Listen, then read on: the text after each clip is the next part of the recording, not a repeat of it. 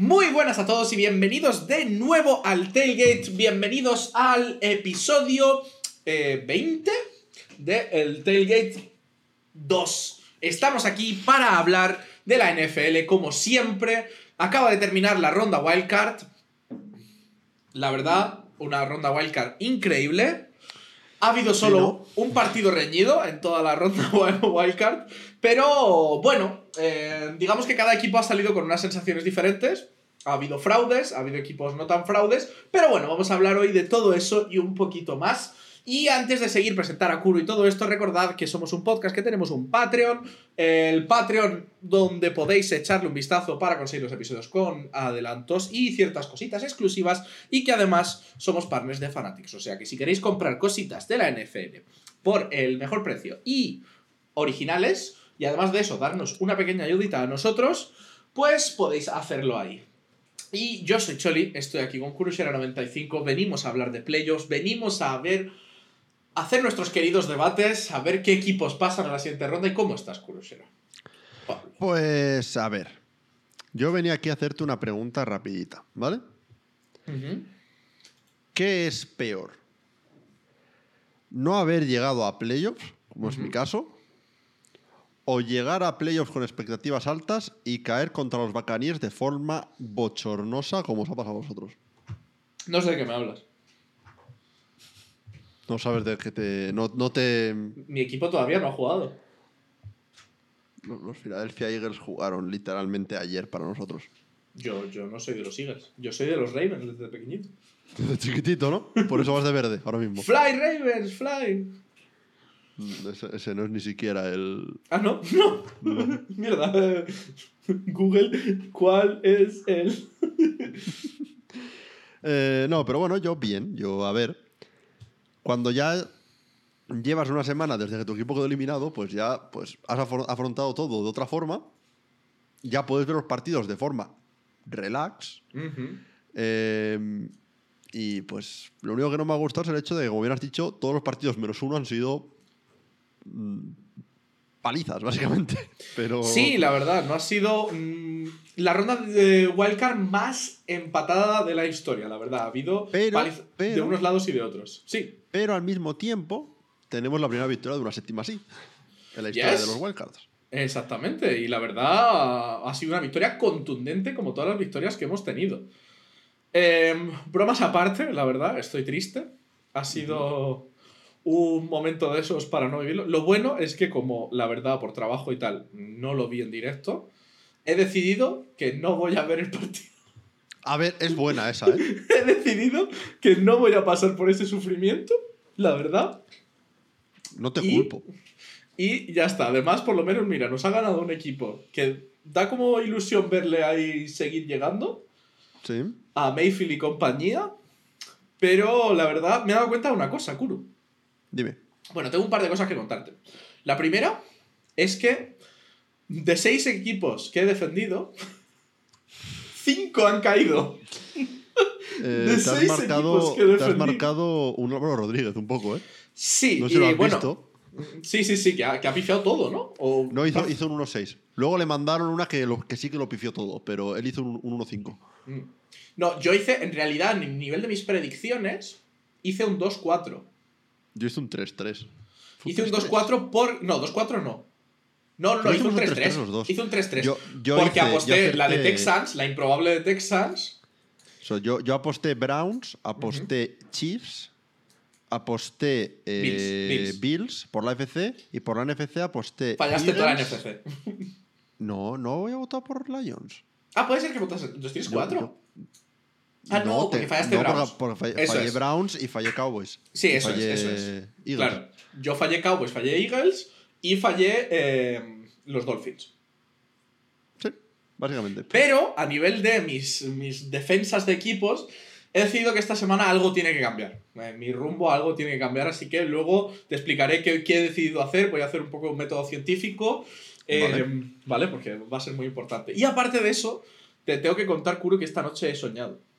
Yo Oh, creo que no. ha sido una premonición, ha sido durante el partido de los Eagles, justo mientras sucedía. He Ajá. soñado Y luego te contaré más de ese sueño, pero había cosas Bueno, muy raras. bueno, bueno, los teasers que nos está haciendo aquí este hombre Sí, se está sí. convirtiendo en youtuber de éxito. Había un caniche, había un arpa, había cosas. Y luego, luego te cuento la historia entera, porque la verdad va a Vale, ser eso, me, muy eso, interesante. eso me intriga. Un a caniche, un, ar- un, un caniche, un arpe que sea relevante para un podcast de NFL, como que no me. Te vas a quedar de- muy sorprendido porque la verdad yo también me he quedado sorprendido. Pero, dicho todo esto, vamos a empezar con nuestras secciones habituales. Yo creo que lo primero con lo que tenemos que ir, como siempre, es nuestro querido trivia de la semana. La semana pasada preguntábamos por los equipos con peor win rate que habían llegado a playoffs desde esa huelga que habíamos tenido en el año 82. Ujú. Y eh, Kuru, nos habías dado una respuesta. Sí, te había dado los eh, Seahawks de 2011 con un más o menos un año, como siempre. Sí.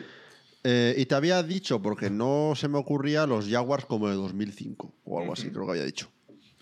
Exactamente. Y luego hemos tenido varias personas que nos han respondido, como siempre, participan en este juego. Dicen por aquí. Ahora sí, no voy a hacer trampa. El primero son los hijos, como dijo Kuro.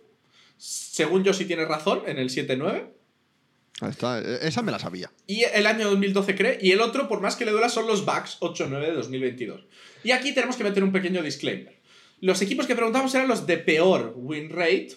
Pero sí que es verdad que los Bucks se me escaparon como equipo que entró porque los datos los que estaba mirando eran de una página de 2022 y me faltó ese dato, ¿vale? Entonces los Bucks los vamos a dar como un puntillo extra para la gente que los haya sacado, pero no es el otro equipo que buscamos. ¿Ok? Eh, más opciones por aquí nos dicen, sí, Seattle Seahawks en 2010 con un 7-9 fue cuando apenas comenzaba a seguir la NFL y los Carolina Panthers en 2014 con el 7-8-1. Y ahí, la verdad, tenemos a Rafael Flores que lo ha clavado. Eh, otra gente que tenemos por aquí dice, hombre, la última temporada de Brady, los mis Bucks terminaron 8-9. eh, los Seahawks de 2011, porque me fío Kuro, y los Rams de 1982, porque es el año que Choli ha dicho que es el año desde el que ha ocurrido y entraron con un 7-9 también. Esto, como siempre, inventada total. Un abrazo. Eso siempre. Lo importante en estos trivias, lo que he aprendido en estos casi dos años ya, o casi dos temporadas, Sí. es que lo importante es inventar. Y de vez en cuando aciertas. Véase la pregunta esta del Walter Payton Man of the Year. Exactamente. La verdad, porque el, el yo creo que es lo más divertido de este mundo. La verdad, la, la gente estaba en lo cierto. Teníamos ahí estas tres respuestas: los Seahawks, estos Panthers de 2014 y eh, estos Bucks entrarían como respuesta adicional, aunque su era un poquito mejor ya que jugaron un partidillo más, eh, lo cual hace que quede un poquito más maquillado, ¿no? Em, la pregunta que te vengo yo a traer aquí hoy es muy sencillita. Vale. Em, esta semana hemos tenido una ocurrencia curiosa, ¿no? Como hemos visto a los Buccaneers que vinieron, curiosamente, de ganar 9-0 a ganar a un equipo que ha anotado 9 puntos. Por lo cual, depende de si eres los Bucks o no, los 9 puntos son suficientes para ganar un partido o no. O- ok. sí, no hemos tenido También ahí. depende, los de Bucks. si, también depende de si tú vas a los Panthers o no. ¿no? Pero, Sí, no, pero quiero decir, ganan 9-0, pierden, o sea, y luego los sigues pierden anotando 9. 9 es un número que no siempre es suficiente para ganar un partido, no, no tienda a serlo. como te puedes imaginar. No. Pero la gran pregunta que te voy a hacer yo es, ¿qué equipo ha conseguido ganar un partido de playoff? Anotando, o sea, ¿qué equipo ha conseguido ganar un partido de playoff con la mínima puntuación en la historia de los playoffs? ¿Qué equipo y con qué puntuación? ¿Cuántos puntos han Con la anotado? mínima en la historia de los playoffs. Imagínate, pues yo qué sé, imagínate que si hubiera habido Sí. pues un 13-2, pues 13 puntos sería lo mínimo que se ha necesitado Ojo. en la historia para ganar un partido de playoffs. Nah, yo creo que, debe ser menos de 13. Algu- ¿Alguna, ¿Alguna liada monumental ha tenido que haber algún partido? Para eh, pregunta, ¿estamos hablando de Super Bowlera? Em, eh, Super ¿a partir de qué año es? Del 68 Sí, Super 9, Bowlera, por sí. ahí. Vale. Lo 66, digo, porque, sí. Ujú. lo digo porque siempre hay algún partido de estos que es rollo. No, pues eh, en 1937 ganaron 3-0 un partido. eh, Es un partido, tengo aquí, tengo aquí el este. Puedes. A ver, ya lo que tú te decías a lanzarte. Si me dices la puntuación de los dos equipos, qué dos equipos fueron y tal, te haces un invento así no, de no, manual. no. A ver, bueno. No, yo te lo dejo como extra. El- la pregunta es: ¿qué equipo y cuántos puntos anotó? Vale, ahí son dos puntos y luego puntos extra por meter más. Sí, Más a más puntos. datos puedes llegar hasta conseguir 10 puntos. Por ejemplo, ¿no? Si te digo el, el- el estadio, la hora del partido, la temperatura. Exacto, exacto, exacto. Eso es lo importante, porque si no, Vale. qué rollo, ¿no? A ver. Me acuerdo. No creo que sea este caso porque has tenido que pensar un poco en si era Super Bowlera o no. Así que no creo que el año sea tal. Pero me acuerdo, hace no tantísimo, de un partido que vimos nosotros en directo. Bueno, no en directo allí, sino estando en directo. Entre los Bills y los Jaguars. Sí, sí, sí, sí. Que fue horriblemente malo ese partido. Que no me acuerdo siquiera si hubo un solo touchdown en ese partido, la verdad. Eh, que fue como por, quiero decir, 2017. Por ahí fue ese partido, aprox. Ese partido me suena que quedó como 12-6 o algo así. Te lo voy a decir porque no es ese partido. Sí hubo un touchdown en ese partido. ¿Hubo un touchdown en ese partido? Sí. Vale. ¿Me puedes decir el resultado ya que no es ese? Es que si te doy el resultado. ah, Ah, bueno, claro, sé que te estoy dando pistas. es estoy dando menos. pistas. A ver, yo sé que en ese partido no hubo muchísimo. Ah, es verdad, hubo un touchdown de Tyrod Taylor, creo recordar. De hecho. Joder, de repente. Eh, es que. No sé, me acuerdo de esa temporada porque fue la temporada de los Jaguars llegando al campeonato de la FC. Sí, sí, sí. Em, a ver, voy a pensar que el resultado, invento tal, es un 9-3. Ok. Voy a pensar en típico partido, eh, mucho frío, lluvia o nieve, mal juego general de ambos equipos. Intuyo que sería un partido de wildcard, probablemente. Y eh, queda un 9-3. Because reasons. Vale. ¿Y qué equipos se enfrentaban? Te voy a. Claro, aquí es donde ya es tirarme el triple por tirármelo. Te voy a decir que eran los Pittsburgh Steelers, porque les pega estar en un partido así de estos tal. Y voy a decir que el otro equipo son los Buffalo Bills. No, son los, son los Houston Oilers. Voy a ir a la época de los Oilers. Porque why not? Ya que voy a inventar, voy a inventar bien. Ok, ok. Eh, y te voy a decir que el año es el 84. Tuma. Por ejemplo, ahora va a ser, ahora va a ser un partido dos- entre dos equipos de la NFC que hubo un 10-6 en vez de un 9-3 y que fue en 2002. Pero esa es mi, mi tal. Steelers Oilers en el 84 he dicho, creo, ¿no? Por un resultado de 9-3. Ok. Vale, Vale. si me pones la respuesta para quitarme la duda, pues. Claro. Cerramos eso. Eh, Oh, ok. eh, y te puedo pasar también eh, una cosilla más. Pero bueno, esto sería nuestro trivia de la semana. A ver qué se os ocurre, a ver qué statline os inventáis. eh, por saber un poquito qué, qué partido ha sido el de menos puntuación. Veremos a ver, a ver si la gente ha estado igual de avispada o más que tú. Pero ahí lo dejamos. Yo creo que deberíamos tirarnos ya las noticias de la semana, porque esta semana ha ocurrido una de esas cosas que nos pasan muchas veces. Que grabamos de martes, llega el miércoles, llegan noticias, llega el jueves, llegan más noticias, y el cuando el podcast se publica, nos hemos perdido tres grandes noticias que llegaron de la semana pasada, por lo cual las tenemos que comentar, aunque yo creo que son noticias que a nadie que, que siga la NFL un mínimo eh, le sorprenden. Pero la primera de todas es que eh, los Seahawks han decidido romper pues, eh, su relación de head coaching con Pete Carroll. Eh, parece que Pete Carroll va a seguir en la franquicia, pero no desde su posición de head coach. Deja un legado de 14 temporadas, un récord de 137-89-1, 10 Nada apariciones en playoffs y campeón de la Super Bowl 48. Sí, y participante en la Super Bowl 49 Mm. también. Que la verdad A ver. No está nada, nada mal, ¿eh? No, no está nada mal. Eh, único head coach en la historia en ganar un campeonato nacional de college football y ganar una Super Bowl. Es el único que puede decir que ha tenido el máximo éxito en ambas, en ambas categorías. ¿Y qué quieres que te diga? Eh, nunca me acuerdo si el periodo de espera para los head coaches es igual que para los jugadores, sea de camino a- al Hall of Fame. Pero tan pronto como este hombre sea elegible para el Hall of Fame, tiene que entrar. Sí, O sea, es uno de los mejores coaches de la, de la historia. Eh, lo siento por el gafe de que en el podcast la semana pasada dije en algún punto que iba a entrenar hasta los 90. y, literalmente no pasaron ni 24 horas desde que dije eso y, y dijo que se, que se retiraba. Pero, pero oye, merecido descanso que se gana. No, o sea, sé que el puesto que va a tener ahora en Seattle es como de asesor o algo así, consultor, tal. No sé exactamente qué va a hacer. A ver, 100% Pero- no, está, no está confirmado. La teoría, o sea, lo que parece que va a pasar es eso. Pero veremos a ver. Yo imagino que se Igual- va a la bola y decide, oye, voy a, ver, entrenar a otro equipo. Con esta gente nunca se sabe, pero de primeras parece que este sí que es una retirada de verdad. Y, y, oye, pues no sé si será rollo un puesto honorífico para que le sigan pagando durante un tiempo simplemente por respeto, pero, pero chapó a- al bueno de Pitt, la verdad.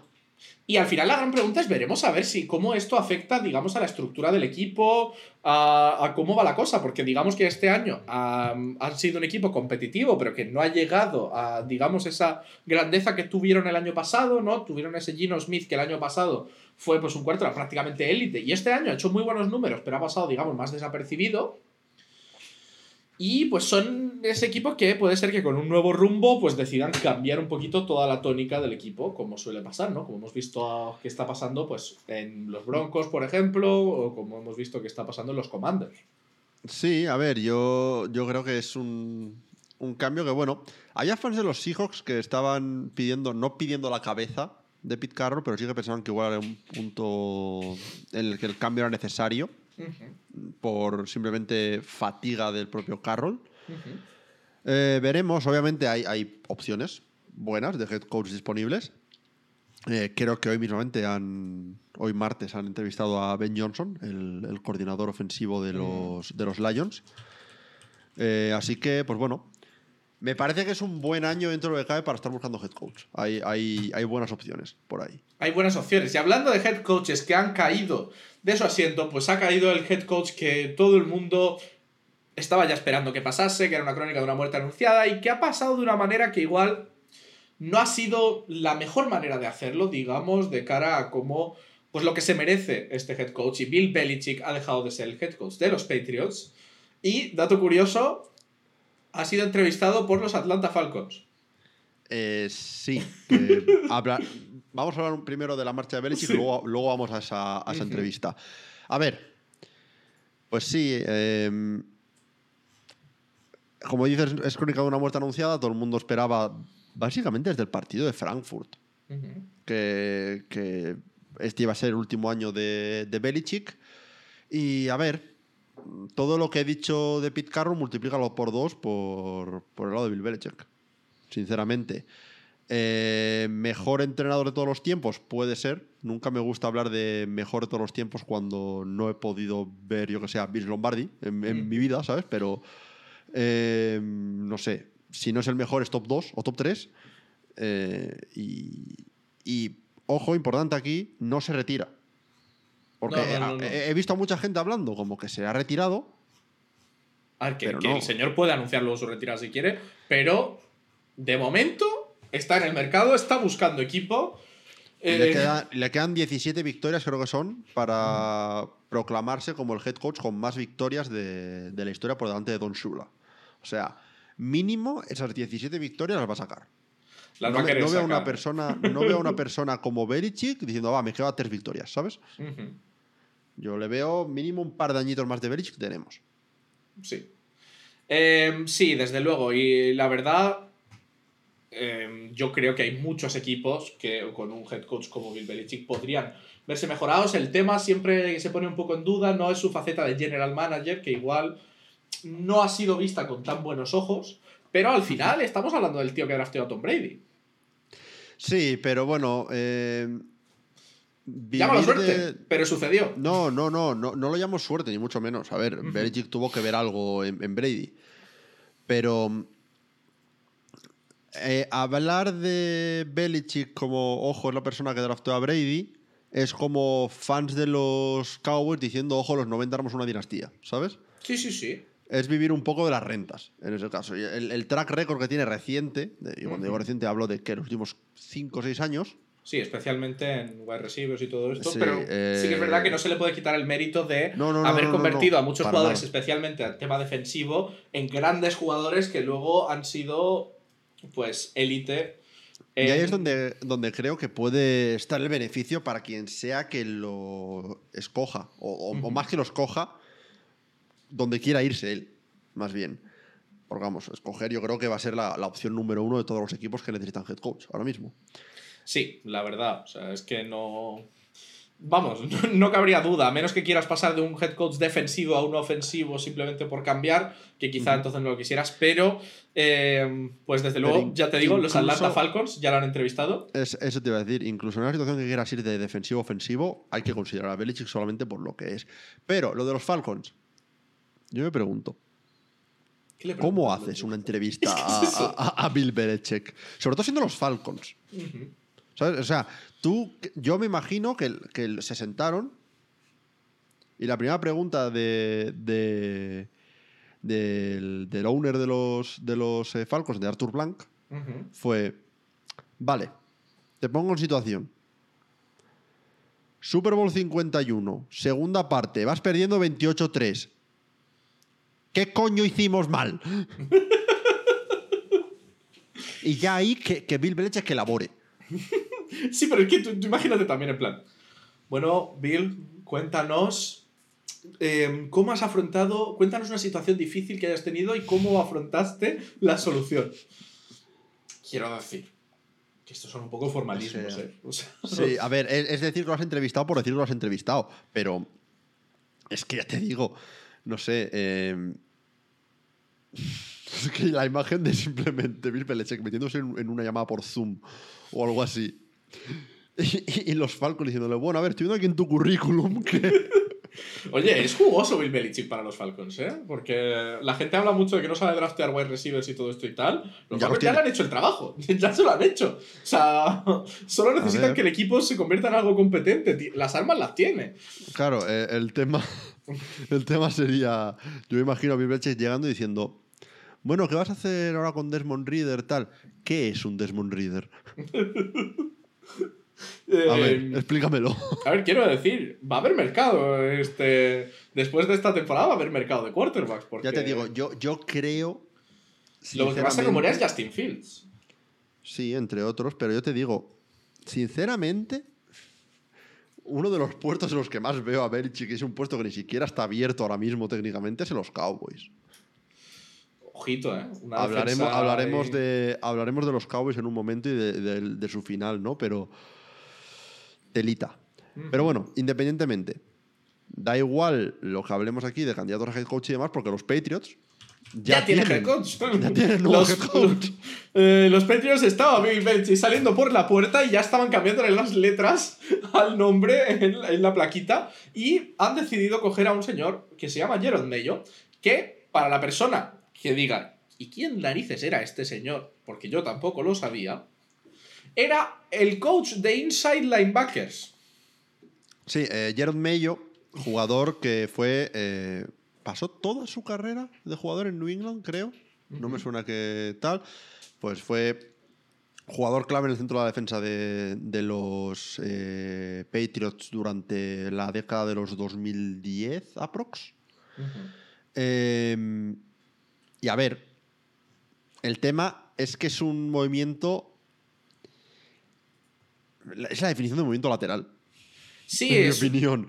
Porque, a ver, la situación es la siguiente. pero lateral casi para abajo, ¿no? O sea, lateral sí, sí, así sí. cuesta abajo un poquito. Sí, es. es- A ver, Jared Mayo, básicamente, por lo que ha salido en, en reportes, cuando firmó su nuevo contrato como entrenador de linebackers de los Patriots el año pasado, le metieron una cláusula que decía que cuando Bill Belichick se fuese de los Patriots, él sería el nuevo head coach. ¿Por qué cojones haces eso? Es que intuyo que algo han visto en Gerard Mayo. ¿Por qué no utilizas a Gerard Mayo de coordinador defensivo entonces? En vez de tenerlo de, de entrenador de, de Todo huele raro. Todo huele raro, raro. Que sí, raro. que, que el, que el puesto de coordinador defensivo en los Patriots es de asistente de Bill Belichick. Lo sé. Pero, no sé, me parece raro. A ver, el tema es que tú, si, lo piensas, este año empezó con una renovación de Bill Belichick. Sí, bueno, pero eso nunca, nunca es... Ya, pero me refiero que a lo mejor su. A ver, al final era un plan A, mantener a Belichick, se lavan las manos con un plan B. Si este tío es un bust, que probablemente lo sea, pues en unos años buscas otra cosa. Y si sale bien, pues eres un genio de la vida. Yo qué sé. A ver, yo el problema que veo aquí, Ujú. Más que el hecho de que escojan a Jerod Mayo, estoy yo para hablar, que pusimos a Jeff, a Jeff Saturday de head coach el año pasado, ¿sabes?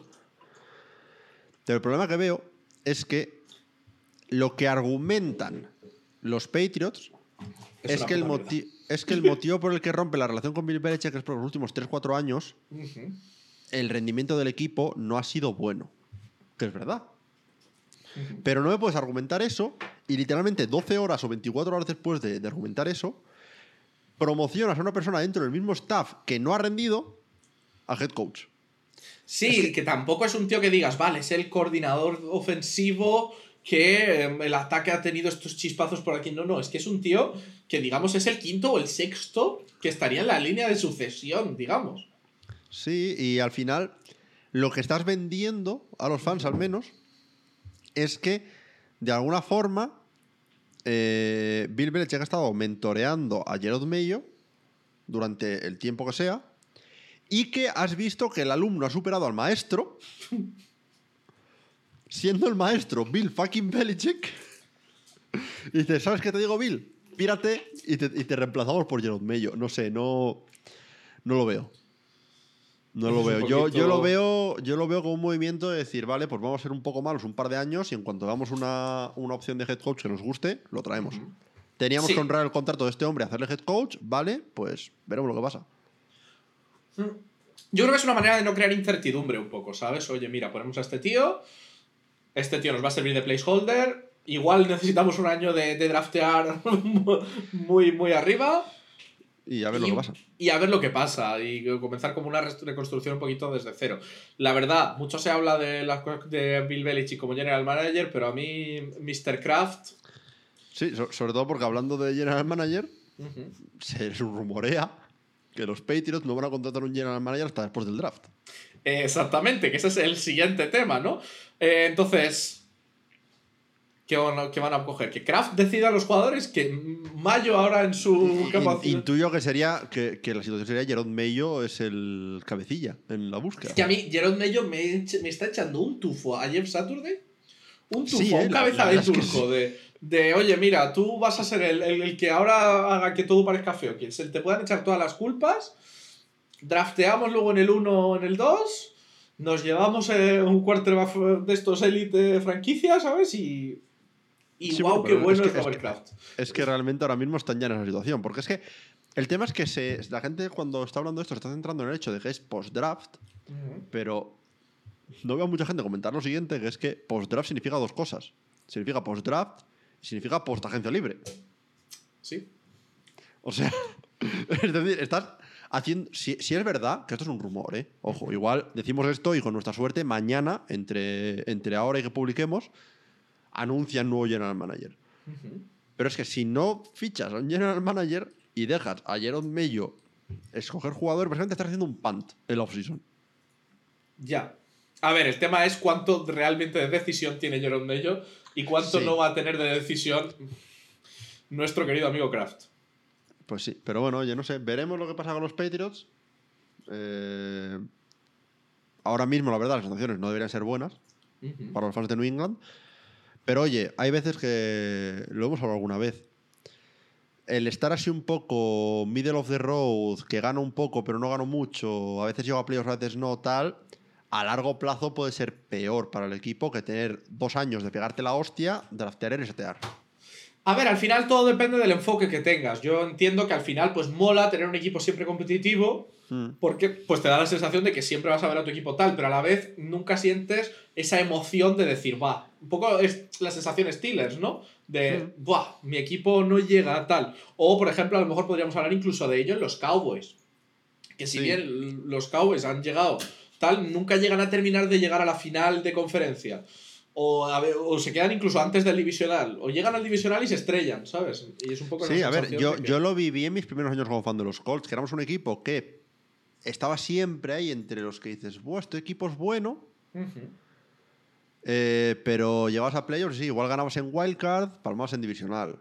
Igual no llegabas al campeonato de conferencia y ya está, pero no tenías un equipo que realmente digas tú, wow, este equipo ha mejorado año a año. No, es que era más o menos el mismo equipo, con jugadores reemplazables que ibas cambiando casi año a año en algún punto, y vas ahí, tienes tus 4 o 5 estrellas y, y vas tirando las 4 o 5 estrellas y ya está. Y a veces eso, a la larga, es.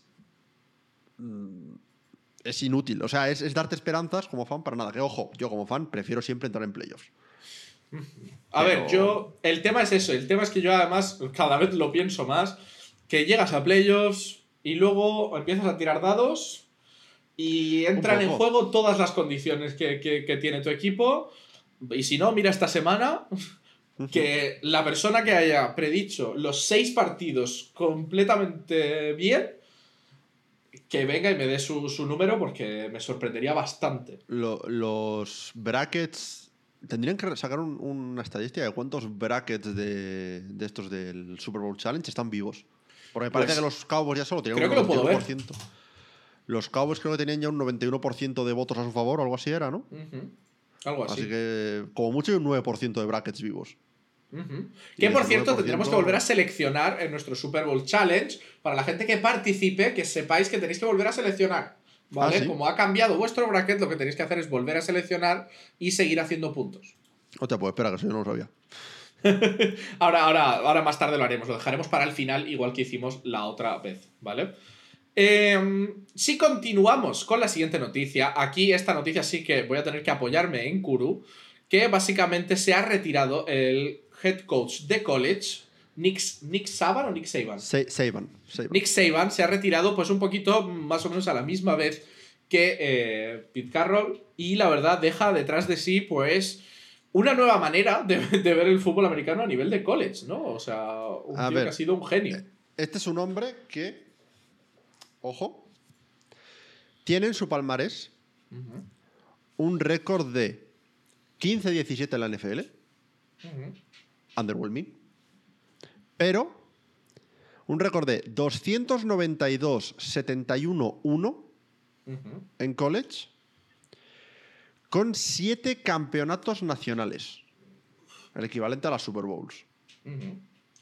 Y ahora yo te pregunto, como persona que no sigue mucho college, el hecho de estar en una universidad que tiene mucho dinero para llamar a jugadores muy buenos, ¿influye Ah, ah, o es...? Influye, influye.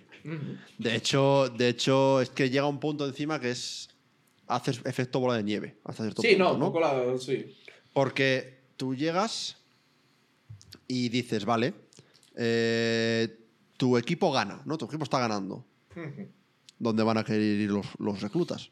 Van a querer ir a una universidad en la que se gane mucho. Porque cuanto más ganes, más spotlight. Cuanto más spotlight, spotlight si juegas bien, más posibilidades de ser drafteado arriba. Eh, claro. Eh, recientemente Alabama puede que haya pegado un bajón, por lo que leo, ya sabes que yo no soy college tampoco, pero, pero por lo que leo ha pegado un bajón con respecto al Alabama de eh, el principio mitad de los 2010, ¿no? Ujú. Pero sigue siendo una de las superpotencias del college football y la, mi- la misma noticia de que Nick Saban se retire hizo que algunos jugadores, por lo menos he visto uno, que habían comiteado para Alabama esta próxima temporada, hayan dicho, no, no, yo no voy. si no un Saban, no voy. Claro, al final, pues eso.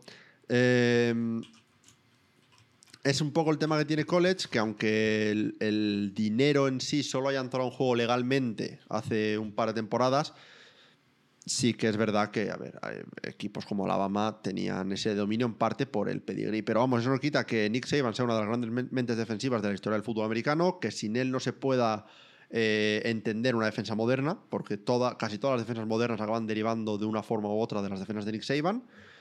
Y curioso, pues eh, ambos, eh, ambos estaban en, en los Browns simultáneamente, Nick Saban y Bill Belichick, eh, allá por, si no recuerdo mal, los 90. Así que sí, es un poco como lo de la foto esta que hay del coaching staff de 2013 de los Washington Redskins, Ujú. que estaba McVeigh, estaba Shanahan, estaba eh, Mike McDaniel, había un montón Sí, de, que, lo ves y dices, sí. de tal, y dices tal, y quedaron como 3-15 o, tre- o 3-14 o algo así. A ver, al final, pues eso. La gente que hace historia, pues está ahí para que podamos admirarlos desde lejos y decir, madre mía, este tío es un crack. Y el día que se retira, pues a darle aquí un pequeño aplauso. Pues sí. Que Siento la no verdad- poder hablar tantísimo como hemos hablado sobre Belichick. Sé que Seiban lo merece, pero eso en nuestro caso ninguno sigue Golech, pero teníamos que mencionarlo. Sí, si queréis eh, escuchar a gente que sepa hablar de ello, pues buscad a alguno de los miles de podcasts que hay de gente buenísima, increíble, hablando de college, pero nosotros pues no tenemos tantísimo conocimiento del tema. Pero yo creo que con ello podemos pasar a la siguiente noticia, que es básicamente que se ha anunciado el All Pro, el First y el Second All Pro Team. Y la verdad, eh, yo creo que ha habido un par de sorpresillas, quizá. Sí, pero tampoco ha sido como otros años que hay robos claros de All Pro, en mi opinión, por lo menos. Vamos a ver, vamos a ver un poquito, si quieres, eh, le echamos un vistazo, ¿vale? Eh, si quieres hablamos del First Team primero. Sí, yo creo que mejor el first team, luego el el segundo, si tal, lo mencionamos más por encima. Sí, en el First Team básicamente tenemos de quarterback, tenemos a Lamar Jackson, Sí. sorprendente. Eh, lo bueno es que el- este First Team All Pro quizá nos da un poco de visión hacia el MVP. Porque al final es de la Associ- Associated Press, que son los que votan el MVP. Por lo que. Yo, a ver, sigo pensando a día de hoy que probablemente lo más probable es Lamar. Por eso lo digo, que igual nos está diciendo ahí. Sí. Eh, running back, Christian McCaffrey, yo creo que hasta ahí cero sorpresas. Sí. Fullback, Kyle Juszczyk, es su premio. hay, que, hay que poner un fullback. Eh, George Kittle de end.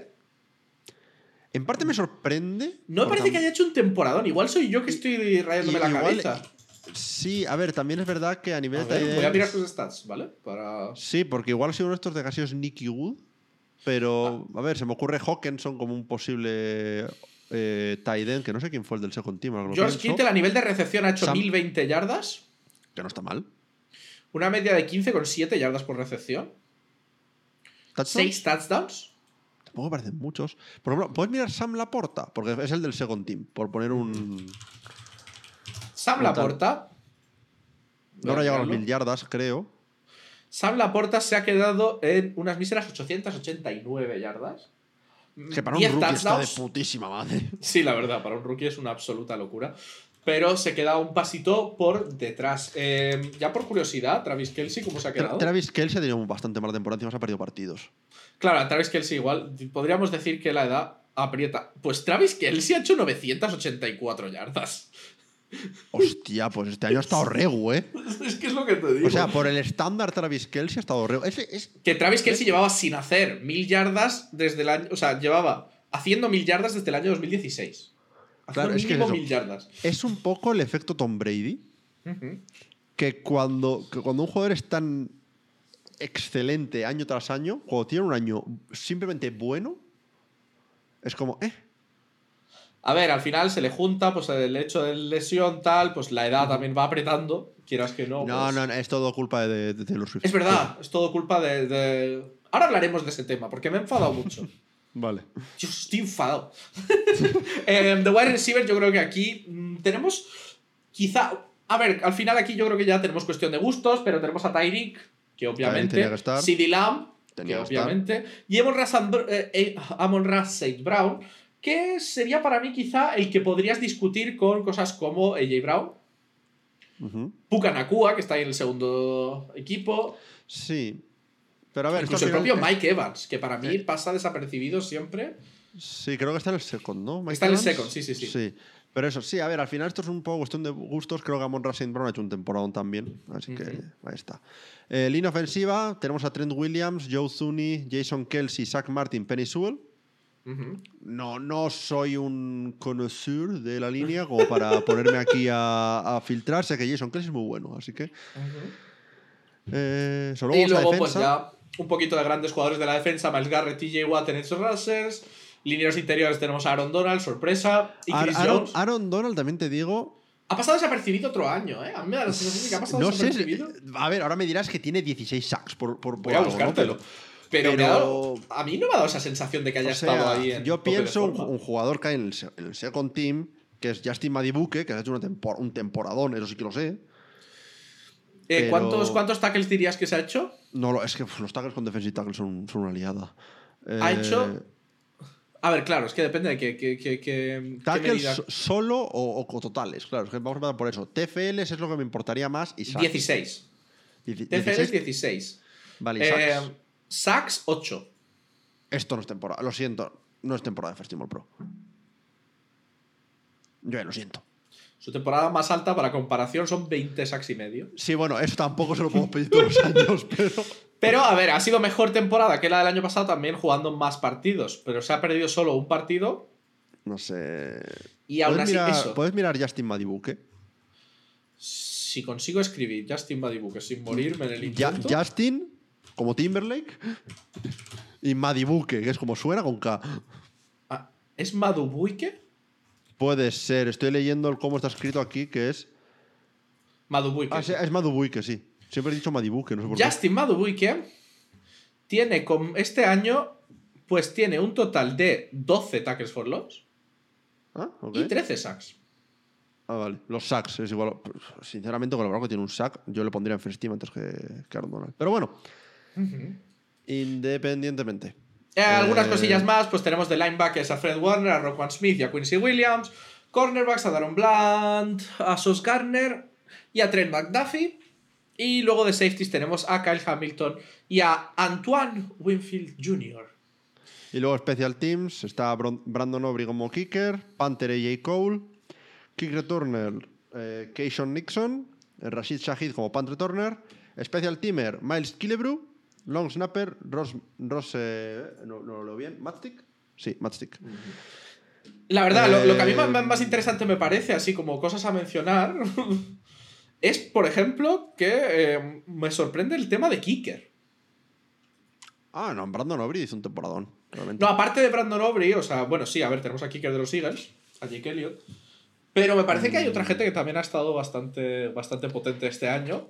Y obviamente siempre sorprende la posición de quarterback, ¿no? Que hablamos ahí de Dak Prescott. Me En sorprende que Brock Purdy no esté ahí en ningún sitio. Porque sí, puedes hablar del sistema, puedes hablar de tal, pero que Brock Purdy ha hecho un temporadón, A ver, creo sí, que no lo puedes poner en duda. al O sea, final el problema con First y Second Team All Pro es que tienes dos puestos que llenar.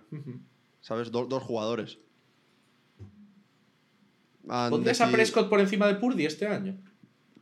En regular season yo lo pondría ahí, sí. Yo creo que sí. O sea, puedo verlo, el O sea, argumento. me da la sensación, bueno, sí, de que, de que Prescott ha tenido, bueno, sí, a ver, Pu- puedo ver el argumento. para gustos, sí, un poco, pero Claro. me da la sensación de que a Purdy siempre se le quita más valor de lo que se, No, no, se le no. quita No a digo, otros. no digo que Purdy no lo hubiera merecido si lo hubieran puesto. Lo que, lo que digo es que si ponen a, a Dak Prescott no me parece mal. ujú. Yo creo que este año, y sabes que soy uno de los mayores defensores de Brock Purdy que hay. Sí. Eh, pero poner a Lamar y a, y a Dak me parece un buen 1-2 este año. Este año. Y sin tener en cuenta, obviamente, eh, lo que hemos visto esta semana en Wildcard, que lo de Dak Prescott fue de traca. Pero es que, te, te- te leo stats, ¿vale?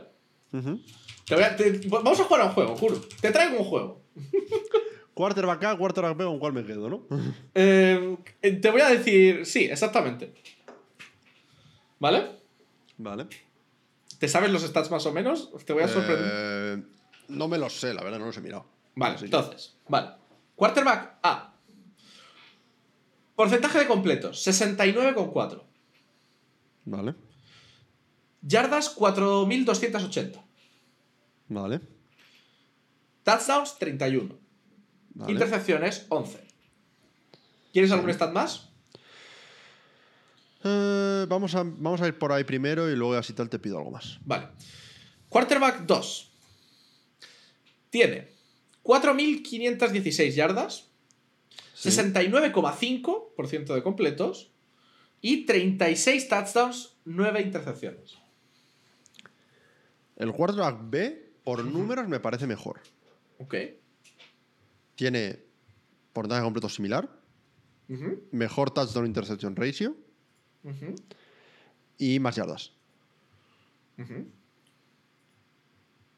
Yo de estos dos, por números, me quedaría con el quarterback, con el segundo quarterback.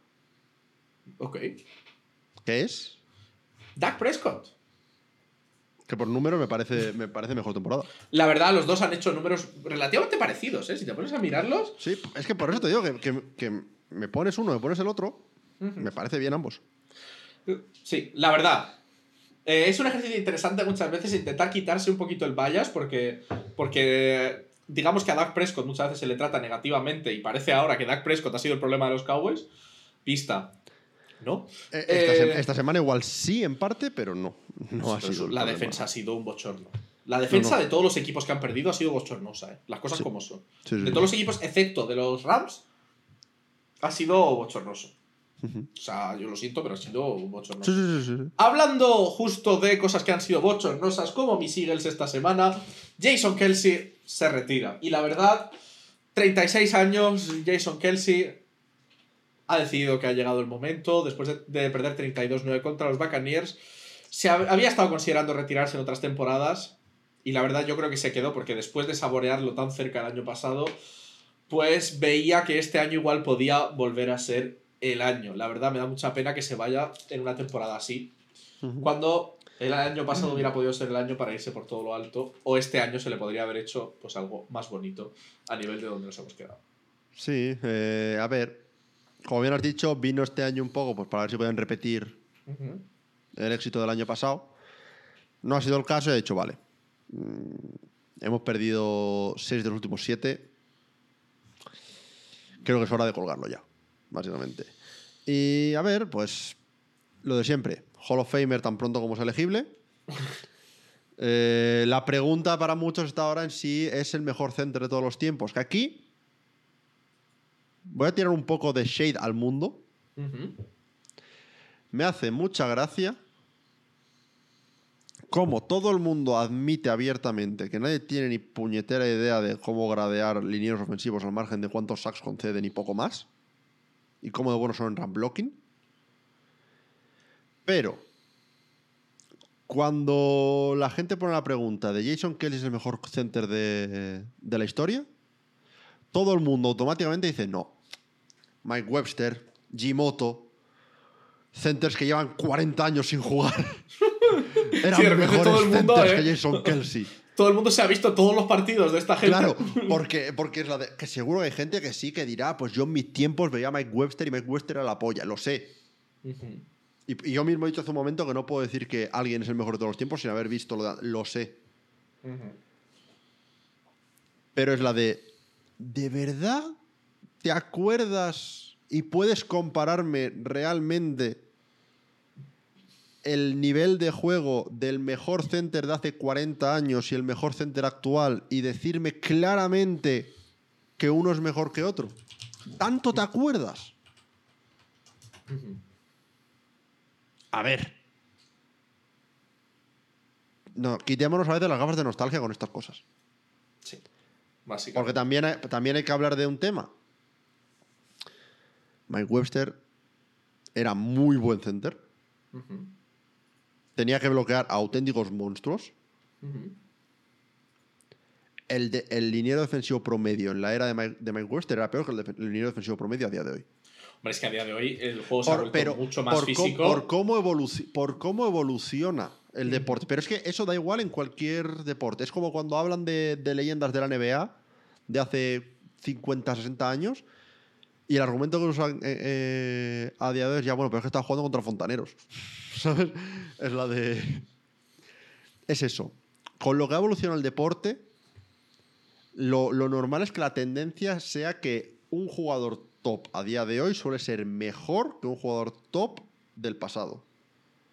No por nada, sino por calidad de entrenamientos y, y- y- y de tape a estudiar de, de jugadores grandes antiguos. Y que el jugador que te viene de frente es más fuerte, más grande y más rápido. O sea, quiero decir, Por lo general.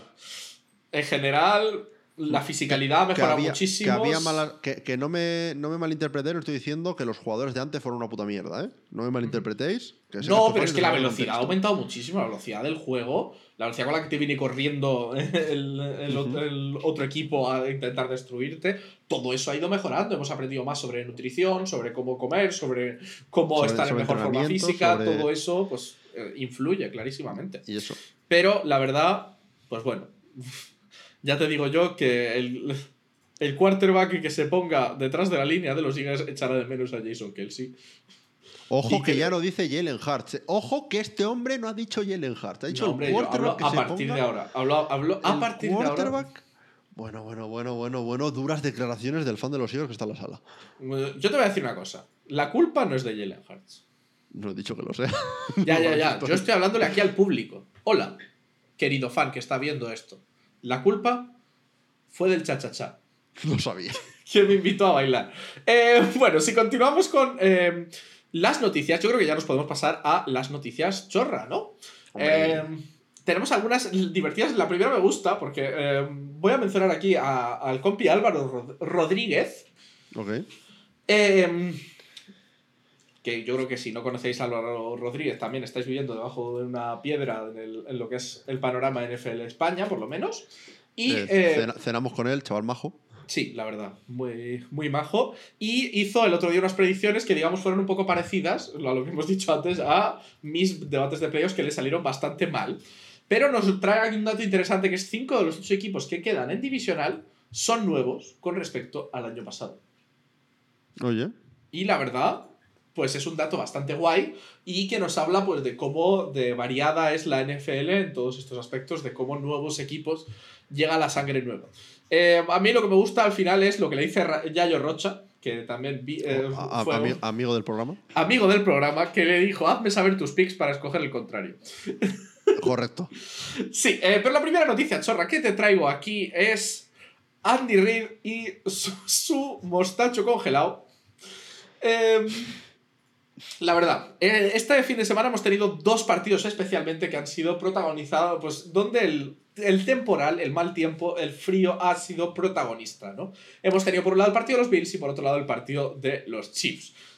Y en el partido de los Chiefs hemos podido ver la increíble imagen de Andy Reid con su bigote, mostacho completamente congelado. Y la verdad, los memes no han parado de rular. Pues sí, y creo que al final te pone un poco en perspectiva el puto frío que hacía en ese partido. Como bien predijiste, hubo imagen de gilipollas en la grada sin camiseta, Sí. porque no verdad, podía pero- faltar. Eh, pero, ¿viste el, el clip de la botella de agua? Sí, el de la que se congela y la saca Sí, del frigo que, literalmente hacía menos frío dentro del frigorífico que fuera. Sí, sí, sí. sí. O sea, eh, que tengas agua en estado líquido dentro de un frigorífico y cuando la sacas se congele es un problema. Y a ver, quiero decir, yo entiendo que se lo preguntaron a los fans y se lo dijeron y tal y cual, oye, ¿cómo queréis el estadio? Pero lo del partido de los Bills, eso no parece un estadio. O sea, Eh, ¿Viste que la NFL dijo, eh, y los Bills dijeron, mira, para este partido no hay entrada nume- numerada, entrad y donde haya hueco poneros? Porque... es que, o sea, Pero, pero es que... Yo es que lo siento, tengo una relación amor-odio con este tipo de partidos. ¿pero ¿sabes qué es lo que pasa?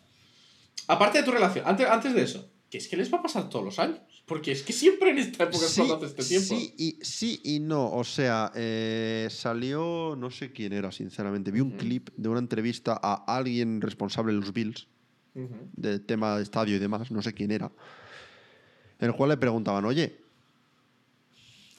¿por qué coño no tenéis el proyecto de nuevo estadio ya aprobado y, y no es en construcción ya? Ujú. ¿Por qué no un estadio cerrado? Dice, vale, sí, le preguntaron a los fans que lo preferían abierto tal, pero que lo que principalmente decían era que lo que no les gustaba era mojarse durante el, el partido. Dice, punto uno, dice, este partido ahora mismo, si nos dices que hay un estadio cerrado en el medio de Búfalo, el partido se hubiera tenido que aplazar igual. Sí, a ver, eh, Porque el problema, no, sí. el problema no era tal, que bueno, que eso es, pues bueno, es argumento del propio este para vaquear el hecho de que tiene un próximo estado abierto, eso lo entiendo. Pero lo segundo es, para los fans, del 60 al 70% de los asientos en el nuevo estadio van a estar cubiertos. Porque va a ser un estadio rollo, el Hard Rock Stadium de Miami o, o ya no se llama el CenturyLink Field, pero el CenturyLink Field de, de Seattle, que pues tiene pues el típico tejadillo que va hacia el centro y lo único que queda descubierto es las primeras filas de, de- de asientos y el campo en sí. Que eso por lo menos para la experiencia de fans va a hacer el estadio un poco mejor que el actual. Ahora bien, cosas como el decir, pues de repente te- eh, tenemos que pagar 20 pavos la hora a gente random para que venga a palear, te deja imagen un poco regu. Eh, es que, a ver, el problema es que todos los asientos estaban llenos de nieve. la- o sea, quiero decir, todos, la todos, grada. no, no me acuerdo bueno, pero todos, un montón, todos, Una, una gran parte. digamos. una gran parte estaban cubiertos de nieve. Eh, claro, lo deja un poco raro. Ahora bien, luego pienso en todo eso y luego pienso, la puta imagen de con cada touchdown de los, de los Bills, la gente tirando nieve al aire, Ujú. tal. Es una imagen que queda de puta madre. Y, A ver. y- y- y en- en- entiendo que tiene que llegar un punto en el que cuánto vale esa, esa imagen comparado con la comodidad de la gente que va a ver el partido y con el hecho de que se tengan que aplazar partidos y con el hecho de que los jugadores jueguen a las mejores superficies. Lo entiendo. Pero desde el punto de vista de entretenimiento, anda que no mola. Supongo. A mí no me gusta. A, a mí, a mí me encantó. A mí no me gusta, la verdad. A mí me gusta que... le, le- le da como una atmósfera diferente para mí el, al partido. No sé. Sí, a mí el hecho de ver un partido como si se estuviese viendo en una tele de tubo de hace 40 años por la, por la nieve que se ve delante de la pantalla. Pero bueno, durante el partido tampoco nevó. No, eso es verdad. Durante el partido, por lo menos se, se- se calmó la cosa un Durante el partido. Por eso te digo, esa imagen concreta de habiendo estado nevado, nevando días antes del partido, pero durante el partido no nieva. La gente tirando bolas de nieve al estadio después de, después de cada, cada jugada así top. Un punto en el que un fan le tiró una bola de nieve a George Pickens en mitad de una recepción para ver si soltaba el balón. Eh, no sé. A mí, a mí me parece una pasada, lo siento. De ese barco no me bajo. A ver, bueno, eso tenemos eso por otro lado. Y por otro lado, tenemos a eh, Robert Griffin, tercero, Sí. que ha decidido hablar factores. Sí, que es lo que tiende a hacer este hombre desde que se metió en el mundo de- del broadcasting. Sí, básicamente eh, salió Jay Gruden y dijo: If I ever put a quarterback through what Philly is putting Jalen through, I apologize. Pick up a blitz. Básicamente eh, dijo Jay Gruden que si eh, él alguna vez ponía a un quarterback en la situación en la que Filadelfia estaba poniendo a Jalen, pues que pedía perdón. Que, que- que pediría perdón. Si, si lo hubiera hecho alguna vez. sí. Como, como implicando que nunca lo hizo en sus años de entrenador. Y eh, básicamente, pues el plan, por favor, intenta parar, parar un blitz que, que- que lo estáis matando.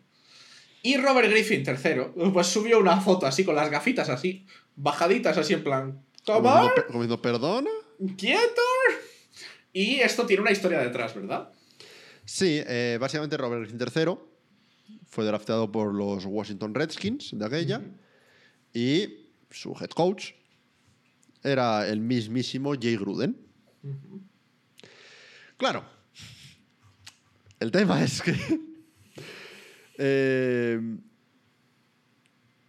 Jay Gruden puso a, a Robert Griffin en situaciones parecidas a Jalen Hurts. Lo gracioso no es eso, necesariamente. Pues bueno, a ver, eso puede ser una, una diferencia de mentalidad en lo que realmente quería decir Jay Gruden, ¿no?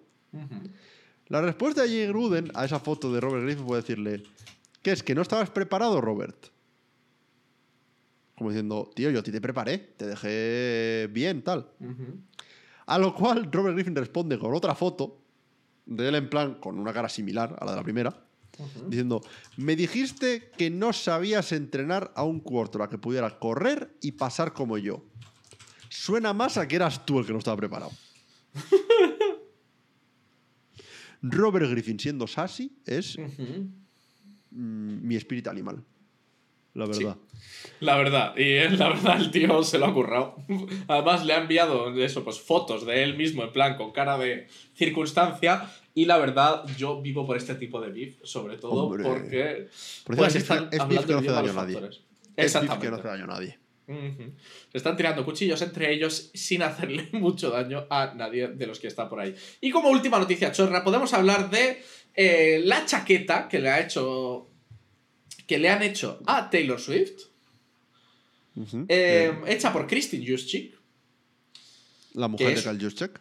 que, que es una chulada de chaqueta. Pero lo, lo interesante de esta noticia chorra es que básicamente en todos los posts en los que alguien estaba poniendo que Taylor Swift había llegado con la chaqueta al partido, estaba Kyle Juszczyk en los comentarios diciendo: Hecho por mi mujer, hecho por Christy Juszczyk, hecho por mi mujer. y la verdad. Encuentra, alguien que te defienda como Kyle, Kyle Juszczyk proteja a su mujer. Pero poco se habla, ha salido un tema de conversación a raíz de esto que me gusta mucho, que es poco se habla de lo chulo que es el merchandising y todo este tipo de cosas, de cosas de, la, o sea, de, de equipos de la NFL, que no es solo camisetas tal cual. Ajá. Porque la verdad, la, la señora ha conseguido más de 100.000 followers nuevos y un montón de gente pidiéndole que haga cosas de estas y tal.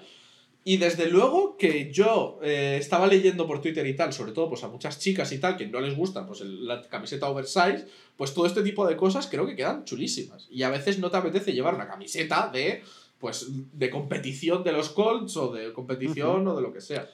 Sí, por eso porque al final, aunque se venden muchísimas camisetas y seguro que es lo que más se vende o de lo que más, también el, el mercado de sudaderas guapas, eh, de, de gorras y demás, se lleva bastante porque al final yo como persona que tengo tres camisetas de los Colts,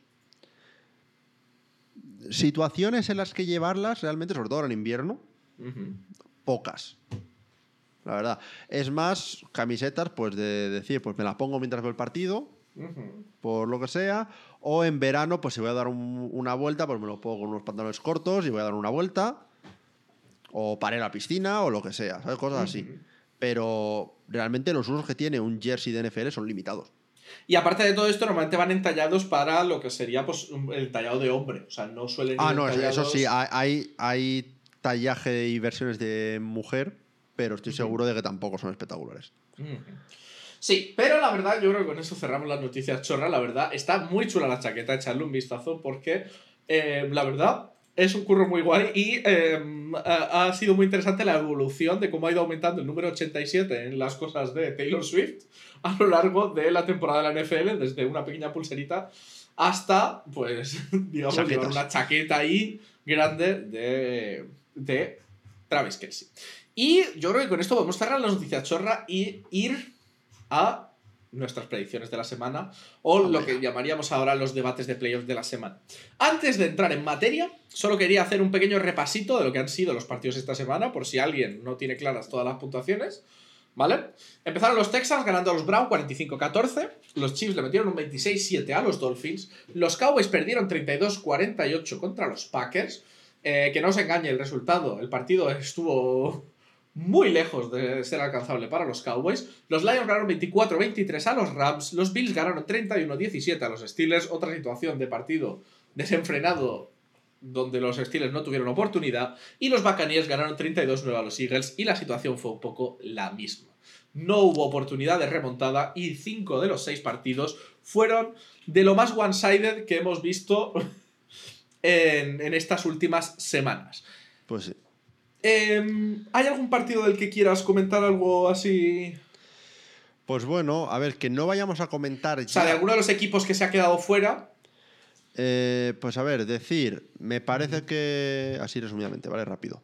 Me parece que todo el debate de que se está generando sobre si los Dolphins deberían quedarse con Tua me parece exagerado, Absurdo. personalmente, Los Dolphins necesitan mejorar su defensa. entre otras cosas, sí. Pero vamos, no me parece Bueno, que sí. sea culpa de Tua. Lo que ha pasado es lo de siempre, el cuartocentrismo a la hora de, de definir estas cosas. Eh, los, eh, los Rams pelearon como jabatos. Eh, fan de la situación con todo el tema Matthew Stafford, de cómo se desarrolló, como los fans de los Lions abuchearon a Matthew Stafford de la que entraba al campo y como respuesta, Stafford luego cuando le preguntaron por por que, que- bueno que si apoyaba y si estaba contento por los Lions, dijo que estaba contento por los jugadores, no por los Lions en sí. Eh, y luego Dallas, ¿qué cojones, tío? ya está. Es lo que tengo que decir. ¿Qué cojones, tío? Dallas, ya está. Es Eh, que- eso. No sé si tú tienes algo más que añadir, igual de tus Eagles o que quieras comentar algo más. Em, bueno, cositas que comentar. Em, a ver, eh, cosas para así por, por encima, ¿no? Los Browns fueron superados. Joe Flaco llegó hasta donde llegó, es lo que tiene. Pues mucho hizo, la verdad. La defensa fue un coladero. Eh, sí, la verdad no me esperaba. O sea, lo que realmente falló aquí a, a Cleveland fue la defensa. La defensa fue un absoluto coladero. No vimos esa defensa que, es- que, que esperábamos. Em, creo que lo de los Dolphins, pues los Chiefs fueron simplemente superiores en todas las facetas del juego. Lo de los Cowboys fue un poco una historia para mí parecida a los Browns. Sí, realmente. La sí. defensa, que había sido una de las mejores de- del año, no dio abasto. Y, Y- y- y los Packers Prescott- jugaron una combinación de, de juego de pase y de carrera muy bueno. Jordan, lo hablaré luego cuando lleguemos a los Packers, pero Jordan Love se jugó un señor partidazo. Sí, podemos hablar de que Dak Prescott la misma, pero, pero, pero joder, tener que jugar un partido donde tu quarterback lance para 60 pases. Igual Sí. tienes otros problemas también, ¿eh? O sea, Sí, pero bueno, tienes eh, el pick six que lanza. sí, eh, sí. o Tienes sea, la, la interacción que lanza en, en tu propia red zone. eh, tienes los fallos de comunicación con CD Lamb, que esos fallos de ambos, realmente, no solo de Dak. Sí, sí, pero me o sea, refiero que es la un tío que ha defensa- la lanzado defensa tuvo sus 400 cosas. yardas en el partido, ¿eh? Sí, eh, cuando el partido iba. O sea, 200 de esas yardas fueron perdiendo de más de 20 y pico puntos. Sí, sí, sí, que, que lo entiendo, O sea- pero aún así. Que, que si te pones en una situación en la cual tu quarterback tiene que lanzar 60 pases, Nad- nadie jugó bien en Dallas. Es, es No, lo que quiero llegar a decir al final. Nadie fue un, descala- bien. un descalabro total. Que un poco, por eso digo, un poco parecido a los Browns. Que el- la defensa no paró bola, pero el ataque tampoco consiguió sacar mucho en claro. Los Rams, la verdad, la historia de un equipo jabato y luchador hasta el final, pero pues no. Fue- los- Fueron el equipo derrotado que mejor imagen dio. Este año la historia era de los Lions y la verdad estoy muy más contento de los Lions que, que otra cosa. Los Steelers ya sabemos qué equipo era, no me sorprende nada. Y eh, de mis Eagles, pues es que, quiero decir, preocupación se queda corto para ver cómo un equipo que ha empezado tan bien el año. Sí, las victorias, había victorias que no eran contundentes y tal, pero empiezas muy bien, todo arranca, todo va bien y de repente se descalabra todo de esta manera, tan absolutamente a lo bestia, que temo por el futuro del de, eh, el equipo tal y como está ahora mismo. No sé dónde estarán los cambios, pero tiene que haber un cambio de mentalidad muy grande, tiene que haber grandes cambios ahí dentro y veremos a ver dónde están las cosas. Yo, la verdad, no me voy a meter en hacer las teorías de mierda que está haciendo la gente de la culpa es de este, la culpa es de este otro. Creo que hay muchas cosas que se combinan, gente que venía cansada y, y lesionada desde a lo largo de todo el año, ir perdiendo coordinadores y jugadores, que parece que no, pero va sumando, va sumando, va sumando y de repente el equipo ya no es el mismo que era. Fallos de comunicación, problemas en el vestuario, problemas fuera del vestuario y la verdad, todo lo que digamos a partir de ahí son especulaciones. Pregunta que te hago yo ahora. Ujú. ¿Siriani el año que viene de vuelta, sí o no? ¿Me estás preguntando lo que yo quiero o lo que creo que va a pasar? Puedes, puedes decir ambas. A mí, claro, el tema es no tener tanta, toda la información, ¿vale? Pero para mí, Siriani debería tener todavía eh, posibilidades. Una- un año más, ¿no? O sea, al, quiero menos, decir, al menos. la temporada ha sido un descalabro total, ¿vale? No voy a quitarle ningún punto a esto, no voy a intentar suavizar el golpe, pero has sido un equipo que ha quedado 11-6, has llegado a playoffs, no es un descalabro nivel, has quedado 5-10, ¿sabes? Y la temporada ha ido fatal. Creo que debería, por, por, por el, track record que trae, merecerse otra temporada más. Que me huelo que igual no. Es que ahí es donde quiero llegar, y esto es yo teniendo la vista de, una- de un outsider completamente, ¿vale? Yo lo que he visto con Siriani en sus. con este tres años en los Eagles, si no recuerdo mal, es cuando llegó a Filadelfia, empezaron bastante regu, ofensivamente hablando sobre todo, hasta que dijo, mira, yo voy a dejar ese play caller, Shane Steichen take the wheel. Desde ese momento, los Eagles se empezaron a convertir en la superpotencia que fueron el año pasado. Y tan pronto como se marchan tanto Steichen como, como Gannon, el equipo mantiene un poco el nivel, porque al final el, el talent pool que tiene es el que tiene. Es un muy buen equipo. Pero a final de temporada se les empiezan a ver las costuras y, y al final tienes un, un 1-6 al final de temporada que no te deja un buen sabor de boca. Yo creo aún así que si ni un año más se lo merece. Eh, dar una oportunidad de igual traer nuevos coordinadores o, o- o- o hacer algo. Hombre, como mínimo el coordinador de ataque tiene que cambiar. O sea, el coordinador de ataque que se vaya a su Oye, y el- casa. y el de defensa. una esta, y el de defensa más de lo mismo. Porque ha sido lamentable Por eso. ambos lados del... Pe- a nivel de predecible y de malo. Permítele eh, hacer este nuevo cambio Y ahora bien, si empiezas el año que viene y a mitad de temporada tienes la misma tónica que estás teniendo a la final, pues incluso un, un despido a mitad de temporada. Pero yo creo que a día de semana 1 de la temporada que viene, Sireni todavía se merece estar en el equipo. Por, con, en la cuerda floja, pero se merece estar en el equipo. Yo lo que te digo es, un head coach que entra a un equipo, récord de 34-17 con el equipo, ha entrado a playoffs todos los años. Dos años cae en Wildcard, los dos años contra Buccaneers, dato curioso. y llega- en, en- en uno de los años llega a la Super Bowl. Es que no me parece para echar. Me parece muy O sea, de echarlo ya. Me parece que el reemplazo que puedas conseguir, no sé qué va a mejorar.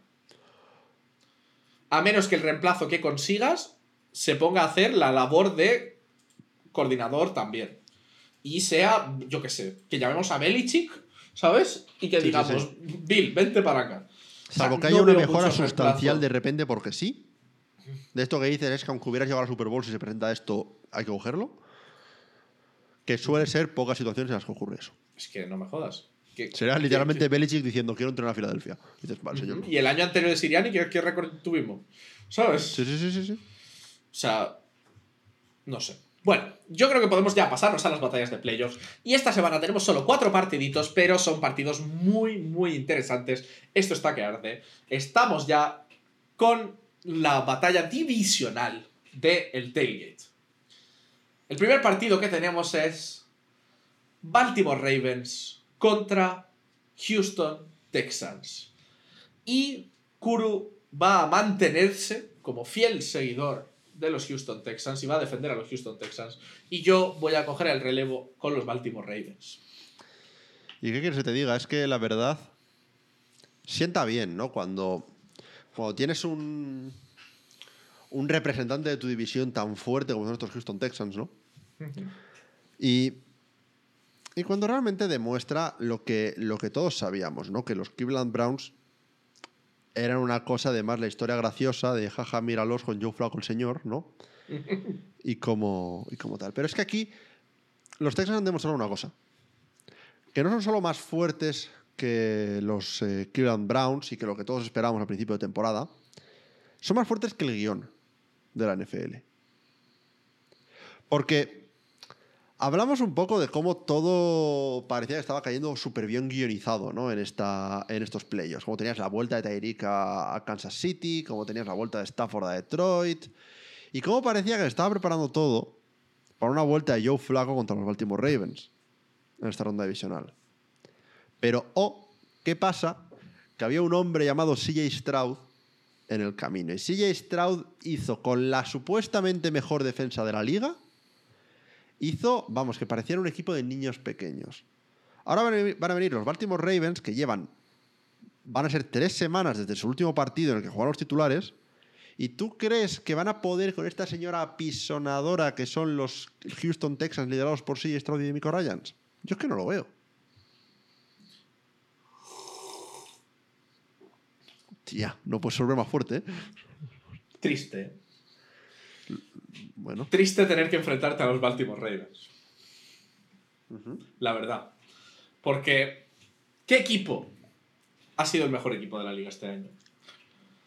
¿Qué equipo, incluso cuando dijimos si alguien los podía parar, no los gafamos? Van con barrera anti-gafes. ¿Cierto? Pero necesito comprobar si la barrera anti-gafes está bien o no. Kuru, ya te he dicho antes que yo he gafado a 5 de 6 equipos. Sí. eh, triste, eso sí que es triste. Y el único equipo al que no gafé fue a los Lions, que ganaron su partido. Y entonces hoy he traído una manera de intentar solucionar esto, ¿vale? Voy Vale. a utilizar eh, un método científico. ¿Vale? Es una ruleta. Uy, se me ha ido la ruleta. Eso no es una ruleta. La ruleta. Eso sí es una ruleta. La ruleta pregunta, lleva aquí la pregunta, ¿lo gafo o no lo gafo? ¿Vale? En verde tenemos lo gafo y en rojo tenemos no lo gafo. Entonces vamos a tirar la ruleta. Tin, tin, tin, En verde es lo gafo, en rojo no lo gafo, ¿no? Exactamente. Lo gafas. Cuidado, cuidado. Eh, lo gafas. Lo gafo. ¿Qué pasa? Pinta feo, ¿eh? Que los Baltimore Ravens, como hemos dicho hace un momento, tienen la protección de gafes. ¿Sabes qué protección tienen? La primera, el plot armor. Ajá. Porque ya ¿Qué dijimos. plot concretamente? Concretamente el plot de los colores de la Super Bowl. Ah, Es un plot que, que sigue activo, ¿no? ¿Qué otro equipo de color morado queda? ¿Qué otro equipo con este bonito color púrpura? ¿Qué otro equipo de color morado hay? ¿Los Vikings? Bueno. eh, Cierto, eh, pero no podrían ser porque por lo tanto están los 49ers, así que no. Bueno, tendría que ser por el otro lado un equipo. Los eh, Chiefs. lo- los Chiefs. O sea que ya eso no puede ser. Por lo cual, los Baltimore Ravens son el equipo. Además, he estado indagando en la historia de los Baltimore Ravens. Historia cercana a mi corazón, casi. He estado recorriendo la historia. Y a los Baltimore Ravens les toca, Kuro. ¿Les toca? Los Baltimore Ravens han ganado dos Super Bowls. ¿Sabes en qué años? Eh, Una fue en 2001 o 3. ¿2000? Ah, 2000, 2000 exacto, vale. La otra fue en 2012. ¿2012? ¿En qué año estamos, Kuro? Eh, la, te- 2000. la te- la temporada es 2023. 2000. Es el tema. La fecha, aquí es donde mi pregunta. ¿La fecha de victoria es 2012 o es 2011? Estamos, pero- estamos hilando ahí un poquito. Porque técnicamente es 2001. Estás yendo con, la- con tus technicalities aquí. No, estamos yendo con año arriba, año abajo. Yo siempre te doy un over-under de un año. Entonces, Eso es verdad. Por lo cual estamos hablando de que fue en 2001, 2013 y 2024 ahora. Over-under de un año. Tienes que permitírmelo porque yo te lo llevo permitiendo toda la vida. Aparte, Lamar Jackson ha hecho un año increíble. Lamar Jason. Hombre, primo Como de decía mi madre. No te metas a Lamar sin desayunar. Bueno, eh, Lamar Jason ha hecho el segundo quarterback en la historia. Bueno, el segundo jugador en la historia. Con 3.500 o más yardas de pase. Y más de 800 yardas de carrera. Que se une al club de no sé si sabes quién es el jugador que, que, que expuso ese récord. Pues o bien Lamar Jackson el año que fue MVP, que se logró para más de mil, No, o bien Michael Vick. no. Eh, Steve Young. Fue Kyler Call of Duty. ¡Oh, Murray. no! Y si algo. A ver, me estás comparando con Kyler Murray, ¿eh? Y si algo sabemos es que siempre hay uno que gana y uno que pierde en el Call of Duty. El que pierda es Kyler Murray. Y el que gana va a ser Vale, pero, pero claro, aquí es donde empezamos a tener que. A ver, llevamos ya tratando entre nosotros, haciendo debates y demás, pues cerca de dos temporadas completas, ¿no? Ya empezamos a conocernos. Sí. Al igual que, que tú sabes que yo tiendo a apelar a los datos y los factos, sé que tú tiendes a, no voy a decir tergiversar, pero sí buscar los lados de la realidad que te convienen y manipular los, los argumentos para que vayan a tu favor. Yo pensaba Lo que ibas a acabamos- decir que tiendo a pelármela. Bueno, Bueno, eso lo que, lo que usted haga en sus ratos libres no, no es de mi incumbencia. Pero, claro, ya vemos el primer manejo y, mani- y manipulación de datos y de audiencia, ¿no? En el punto en el que usas mi propio, el- el- la propia ventaja que tú mismo me diste del over-under de un año para, un año en- preparándolo. para encajar un poco ahí a calzador tu argumento. Pero ahí te lo tengo que comprar. Vale, bien. Pero lo segundo, no me puedes decir que tu experimento de la ruleta no estaba preparado. No lo digo por el hecho de que eh, estuviese amañada para que saliese lo que tú querías que saliese. Lo digo porque como persona que sé que eres un buen mago, eres capaz de hacer audible sobre la marcha. Tú valdrías para quarterback, si no fuera por la voz. ¿Por qué? Porque tu jugada se ve claramente. Tú querías que saliese rojo, no lo gafo y estamos easy. Pero como salió verde, tuviste que hacer un audible sobre la marcha. Tuviste que ir a la de no, tienen el plot armor. Ya hemos dicho que son in- ingafables. Exactamente. Ha, han- ha- has ido a una situación en la que no puedes perder. Es lo que haces siempre con tus Es lo que le pasa a los Baltimore Ravens. No haces- pueden perder. Es lo que haces siempre con tus experimentos.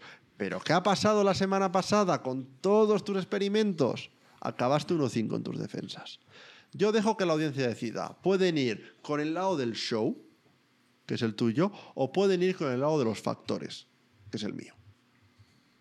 Y que sí, Stroud hizo un partidazo la semana pasada, cojones. ¿Sabes por qué Lamar Jackson no hizo un partidazo? Porque estaba descansando en su casita.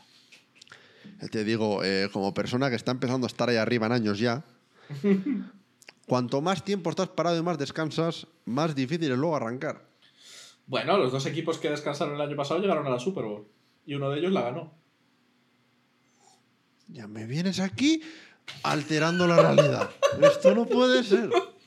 Esto no puede encima lo aburrido que es que las primeras seeds lleguen a... ¿Quién predeciría que las dos primeras seeds van a, ganar, a llegar a la Super Bowl? Nadie. Para nada yo. Pero bueno, a ver, hablemos de, de este partido. Eh, quiero aprovechar para hablar un poco del, del Texans Browns, ya que estoy. Eh, no voy a decir mucho del lado de los Browns porque no había mucho que decir, sinceramente. Pero el puto show que dio eh, Houston en general, o sea, se habla de CJ Stroud, pero Houston en general es que estuvo mm, on fire. Ujú. Es que se ha puesto como un equipo que, que no te quieres cruzar con Houston. Viendo cómo están jugando. Eh, CJ Stroud fue posiblemente el mejor quarterback del fin de semana, seguido muy de cerca por, por Jordan Love y, y por Baker Mayfield. Lo cual Sí, eh. nos pone O un poco ahí el, el tier de quarterback play que vimos esta semana. También hubo mal tiempo en algunos partidos. Eh, el tema es. Para mí la clave es, es- es este, esta oxidación que puedan tener los Ravens después de literalmente tres semanas sin jugar los titulares. A mí, yo creo que los Ravens son uno de esos equipos que se beneficia de descansar más que otros. ¿Por qué? ser. Porque pienso que este año su ataque ha dado mucho gusto, han tenido muchas maneras de, de jugar diferentes, y al tener jugadores tan físicos y usar tanto esta- este rollo de play action, carreras, eh, la mar corre, corre, o sea, combinar ese juego de pase con el de carrera, creo que descansar es una de las cosas que mejor les viene. Mientras que hay otros equipos que, digamos que de ánimo este año han ido un poco arriba y abajo, creo que los Ravens han estado tan arriba este año que incluso descansando es que van Puede ser. Puede ser, pero yo creo que este es un partido que los primeros drives van a marcar mucho la tónica de- del partido. Eh, sinceramente, no sé si CJ Stroud va a poder jugar al mismo ritmo que ha jugado esta semana contra Cleveland, porque por mucho que se hable de que la defensa de Cleveland ha sido la mejor estadísticamente, La de los Ravens ha yo creo que, el- sobre buena. todo en las últimas seis semanas de temporada o así, la de los Ravens ha sido incluso mejor. Eh, no sé, me parece una prueba muy dura para, para Stroud. Encima, primer partido fuera de casa en playoffs. Ya te digo, la, no voy a decir que veo imposible que ganen los Texans, porque viendo cómo jugaron esta semana pasada pueden ganar cualquier equipo. Y si algo nos ha demostrado la semana es que nunca sabes lo que puede Nunca pasar. sabes lo que puede pasar. Pero sí que tengo que dar a los Ravens como favoritos. Porque a no ser que salgan excesivamente oxidados, que no creo que, que John Harbaugh permita a su equipo que salga oxidado, yo creo que los Ravens van a poder. Ahora bien, la gran incógnita con, con- con los Ravens es si realmente pueden un poco quitarse los demonios de playoffs que han tenido recientemente. Porque han sido un poco el equipo que juega muy bien en regular season, pero luego llega a los playoffs y se deshincha. Sí, a ver. vere- veremos a ver. Lo que está claro es que es un equipo peligrosísimo. Que es que yo ya, ya te digo, no me gustaría encontrármelos, la verdad. Y menos viniendo completamente sanos todo el mundo. Yo creo que este es el momento para redimir un poco esa run de playoffs del año pasado que se vio mermada por la lesión de Lamar Jackson. Y este año Lamar Jackson viene descansado, ¿no? Lo siguiente. Viene, O muy fuerte, viene muy, muy fuerte. Viene muy fuerte y, y tiene mucho que demostrar, sobre todo a nivel de esto, del contrato, de que siempre hay las voces discordantes, todo esto. Pues yo creo que si alguien viene motivado este año es Lamar. Pues sí, sin duda. Y como cosas, otras cosas positivas, pues tenemos una gran temporada, por supuesto, de Gus Edwards, que la verdad, yo creo que nadie esperaba de Gus Edwards que este fuera su, su año de A ver, al final 800 también, yardas también y tal. hubo, hubo lesiones. A ver, al final. Que también es un, es un tema. A ver.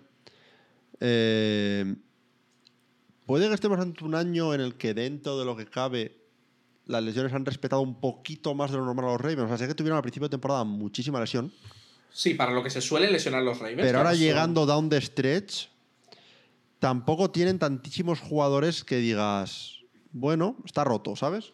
O sea, Es que yo creo que eso, sumado a que han tenido eh, la AFC bastante a tiro sin necesidad de meter quinta marcha las últimas semanas, les ha facilitado, digamos, llegar.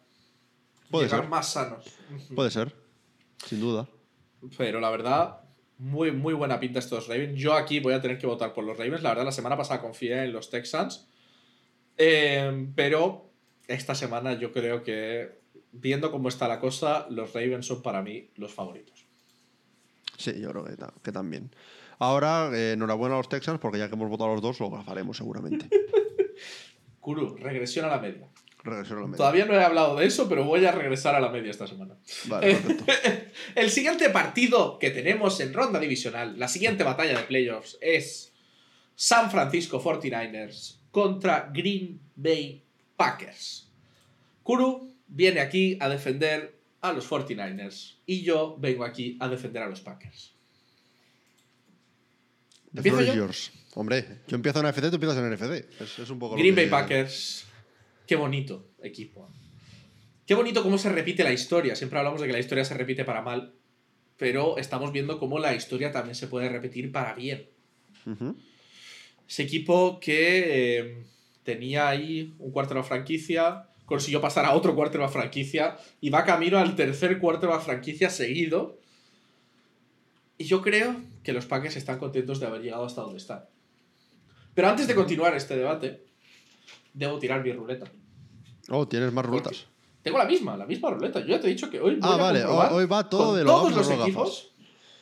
Vamos a ver si lo gafo o no lo gafo. No, a ver, ahora estadísticamente deberías no gafarlo. Ahí está, parece que si lo gafas. que sí lo gafo. Es correcto. Por lo cual, se ha acabado. Hasta aquí llegan mis argumentos. No voy a argumentar porque voy a seguir gafando al equipo. Pero te voy a contar mi sueño de anoche, Kuro. Vale. Yo anoche ya te he contado que soñé. No te he contado muy a fondo mi sueño. Pero te lo cuento si quieres. Cuéntamelo. Yo soñé, yo de repente, en mi sueño, pues estaba en una cama como muy adornada así, con camelias así alrededor. ¿Vale? Sí. Veía un gavilán así volando de izquierda a derecha. Y pues yo, claro, te despiertas en un sueño y ves que estás en la cama y dices, sigo despierto. ¿No? Era un sueño porque mi cama es una mierda, no está adornada así, no, no- no hay flores, o sea, no hay, no hay camelias suelo. rodeando mi cama. Y mi cama, por lo que sea, no está en un cenador. No sé si sabes lo que es un cenador. Sí. Pues mi cama no está en un cenador por lo que sea, está en el dormitorio. ¿Dónde suele estar? Y yo, pues claro, pues observo así este mundo y yo no me podía mover de la cama. Porque me quedé absorto observando a un caniche que estaba tocando un arpa. Ok. ¿Ok? Y tú dices, pero qué puta mierda es esta, un caniche Eh, tocando un yo te arpa. recomendaría que dejes los porros. Por lo menos antes de dormir. Y claro, de repente pues digo, pues voy a levantarme de la cama porque esto, esto no pasa. Y de repente me rodea toda la cama y por alrededor de todo el cenador una circunferencia de fuego. A Ring of Fire. A Ring of temazo, Fire. temazo de, de Johnny Cash. a Ring of Fire. Y yo digo... Y cuando justo intenté pisar el fuego, me desperté. ¿Qué quiere decir esto, Choli? Interprétame Pues- el sueño. Justo eso vengo a hacer. Me he impreso un diccionario de sueños de 150 páginas. Perdón. 300 páginas. Ah, son 150 a doble cara. No, bueno, son... He, he hecho cuádruple cara, ¿vale? Para no gastar demasiados folios. Ah, vale. Pero eh, esto es completamente verídico, ¿vale? Eh, Ok. diccionario de sueños y he estado ya buscando, ¿vale? Por lo cual, eh, si quieres, te leo Leme, lo leme. que significa cada cosa, ¿vale? Vale. Voy por orden alfabético porque creo que es lo más fácil, ¿vale? Porque me he marcado ya la página para no estar aquí 30 horas, ¿vale? Vale, lo agradezco. Arpa. Por la. Suerte en el amor y los negocios. Ok. Voy con el siguiente, ¿eh? Vale. La cama. Si la cama es tétrica, no es el No. caso, no lo voy a leer. Si está vacía, no, porque estaba yo dentro. ¿Estabas tú dentro? Una cama enorme, no. Si es muy pequeña, no. De una cama normal. Una cama muy adornada. Eso sí. Refinamiento en el amor. Ya sé por dónde están yendo estos tiros. Caniche, el caniche, ¿qué simboliza el caniche? El amor, amor, apoyo y ayuda de un pariente cercano. ¿Te Oh, suena no. algún pariente Oh, cercano no. tuyo, Kuro? Oh, no. ¿Sigo? Sí. Me he saltado uno, creo. Te falta el fuego, yo creo, ¿no? No me he saltado la camelia. Ah, Que tengo muchas, muchas anotaciones. Camelia, aquí. Sinceridad de sentimientos y amor profundo. vale. ¿Continúo? Creo que podrías haber hecho el- el point sin tantas referencias al amor, pero vale, sí. ¿Continúo? ¿Sigo? Eh, cenador. Amor. Placeres amorosos y alegría en el corazón. Ojo, encima estamos hablando ya de placer, ¿eh? Ojo. Exactamente. Círculo. El círculo simboliza la perfección y la eternidad. El círculo. La circunferencia, la determinación y la protección. Ajá. Si la circunferencia es de fuego, nos asegura la victoria en todo lo que nos propongamos. Y el círculo también es un reality. Y por último, me quedaba el gavilán, que vi por encima de mi cabeza, Ajá.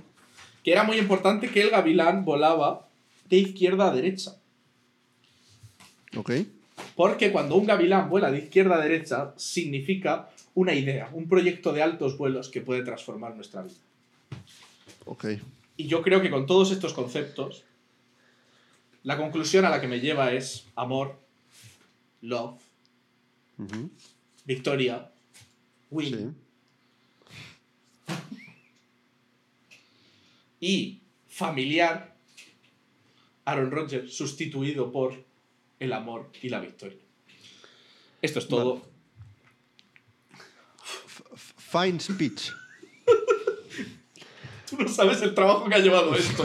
O sea, independientemente del argumento que traigas ahora, tú no sabes lo que Mi, el trabajo mi que ha ar- mi llevado. argumento es muy fácil ahora mismo.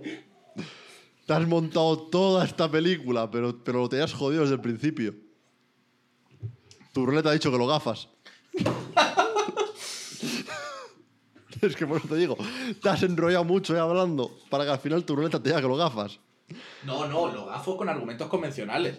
Yo solo te estoy contando mi sueño. no, no, Yo no, perdona, ¿ves? no, ya, es- vuelve- ya vuelves a tergiversar.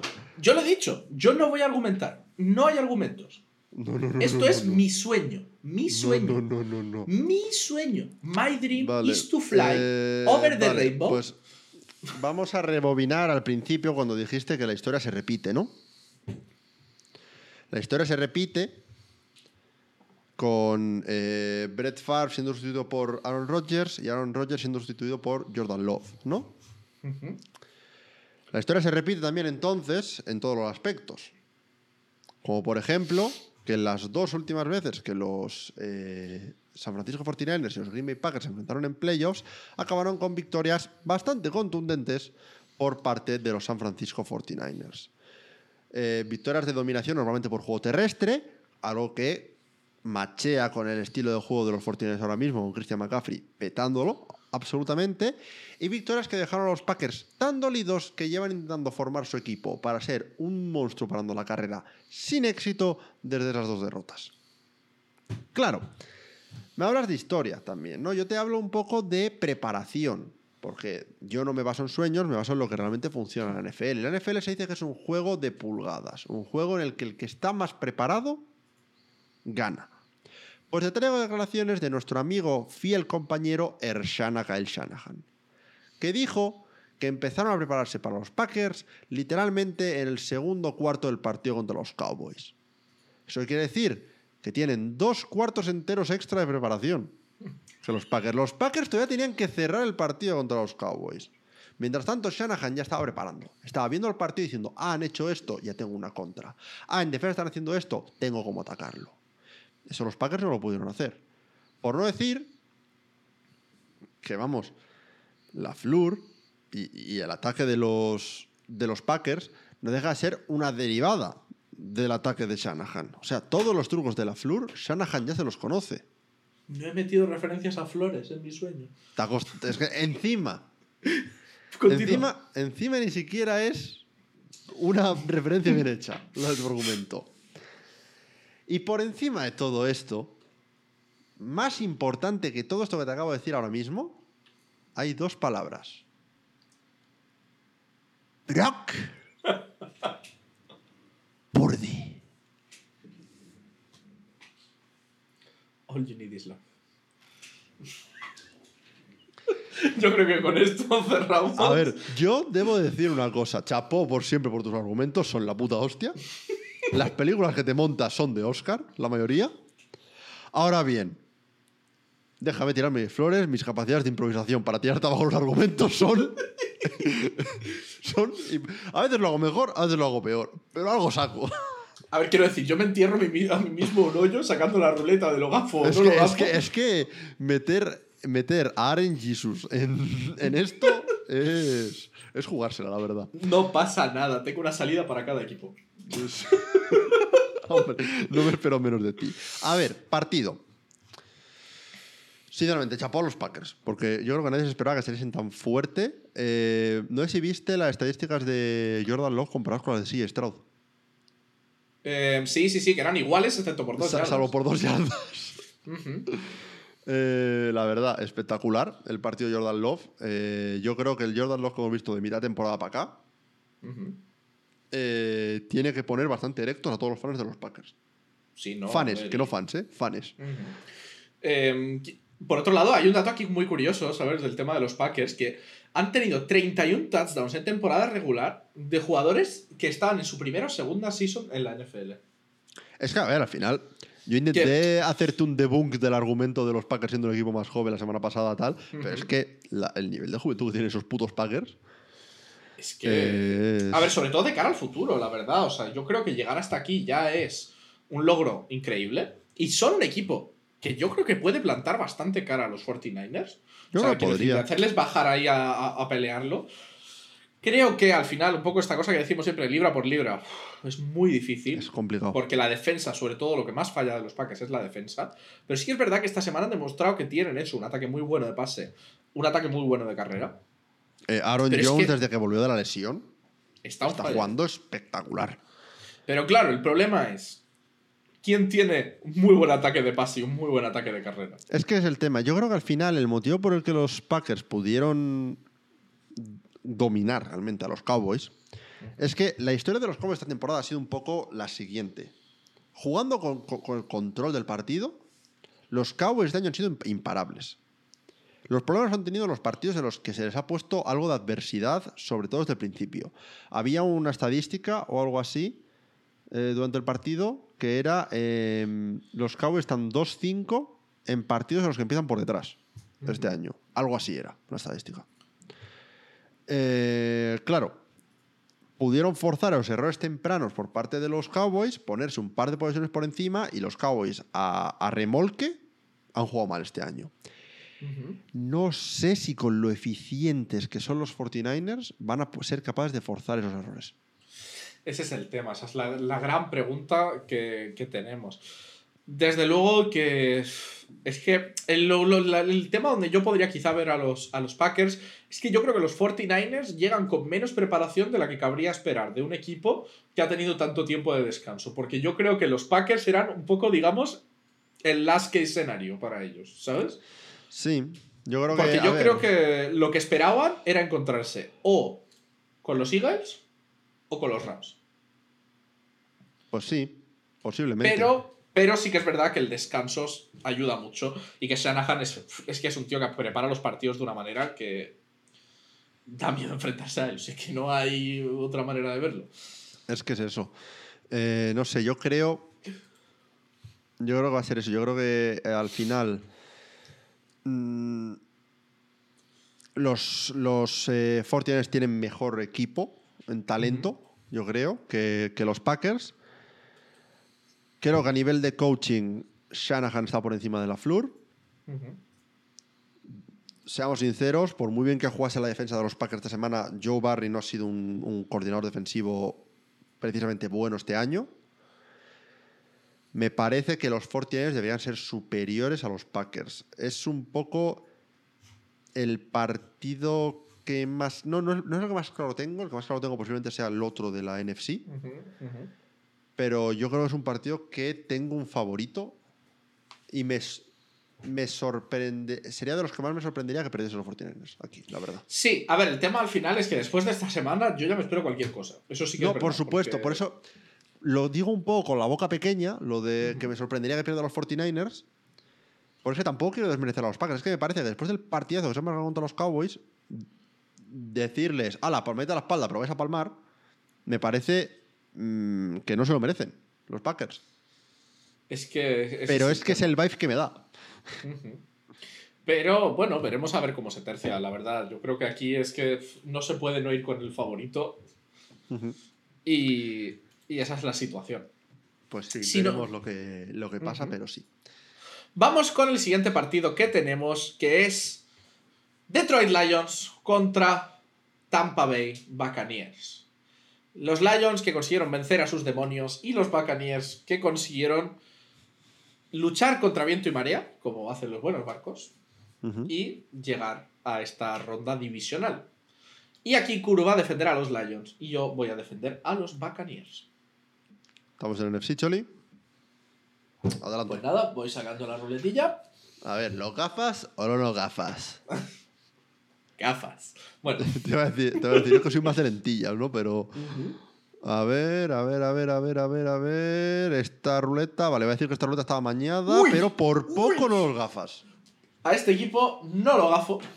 Por lo cual, al no gafarlos, tengo que venir con datos. Con fuerza. Factos. Baker Mayfield. Partidazo.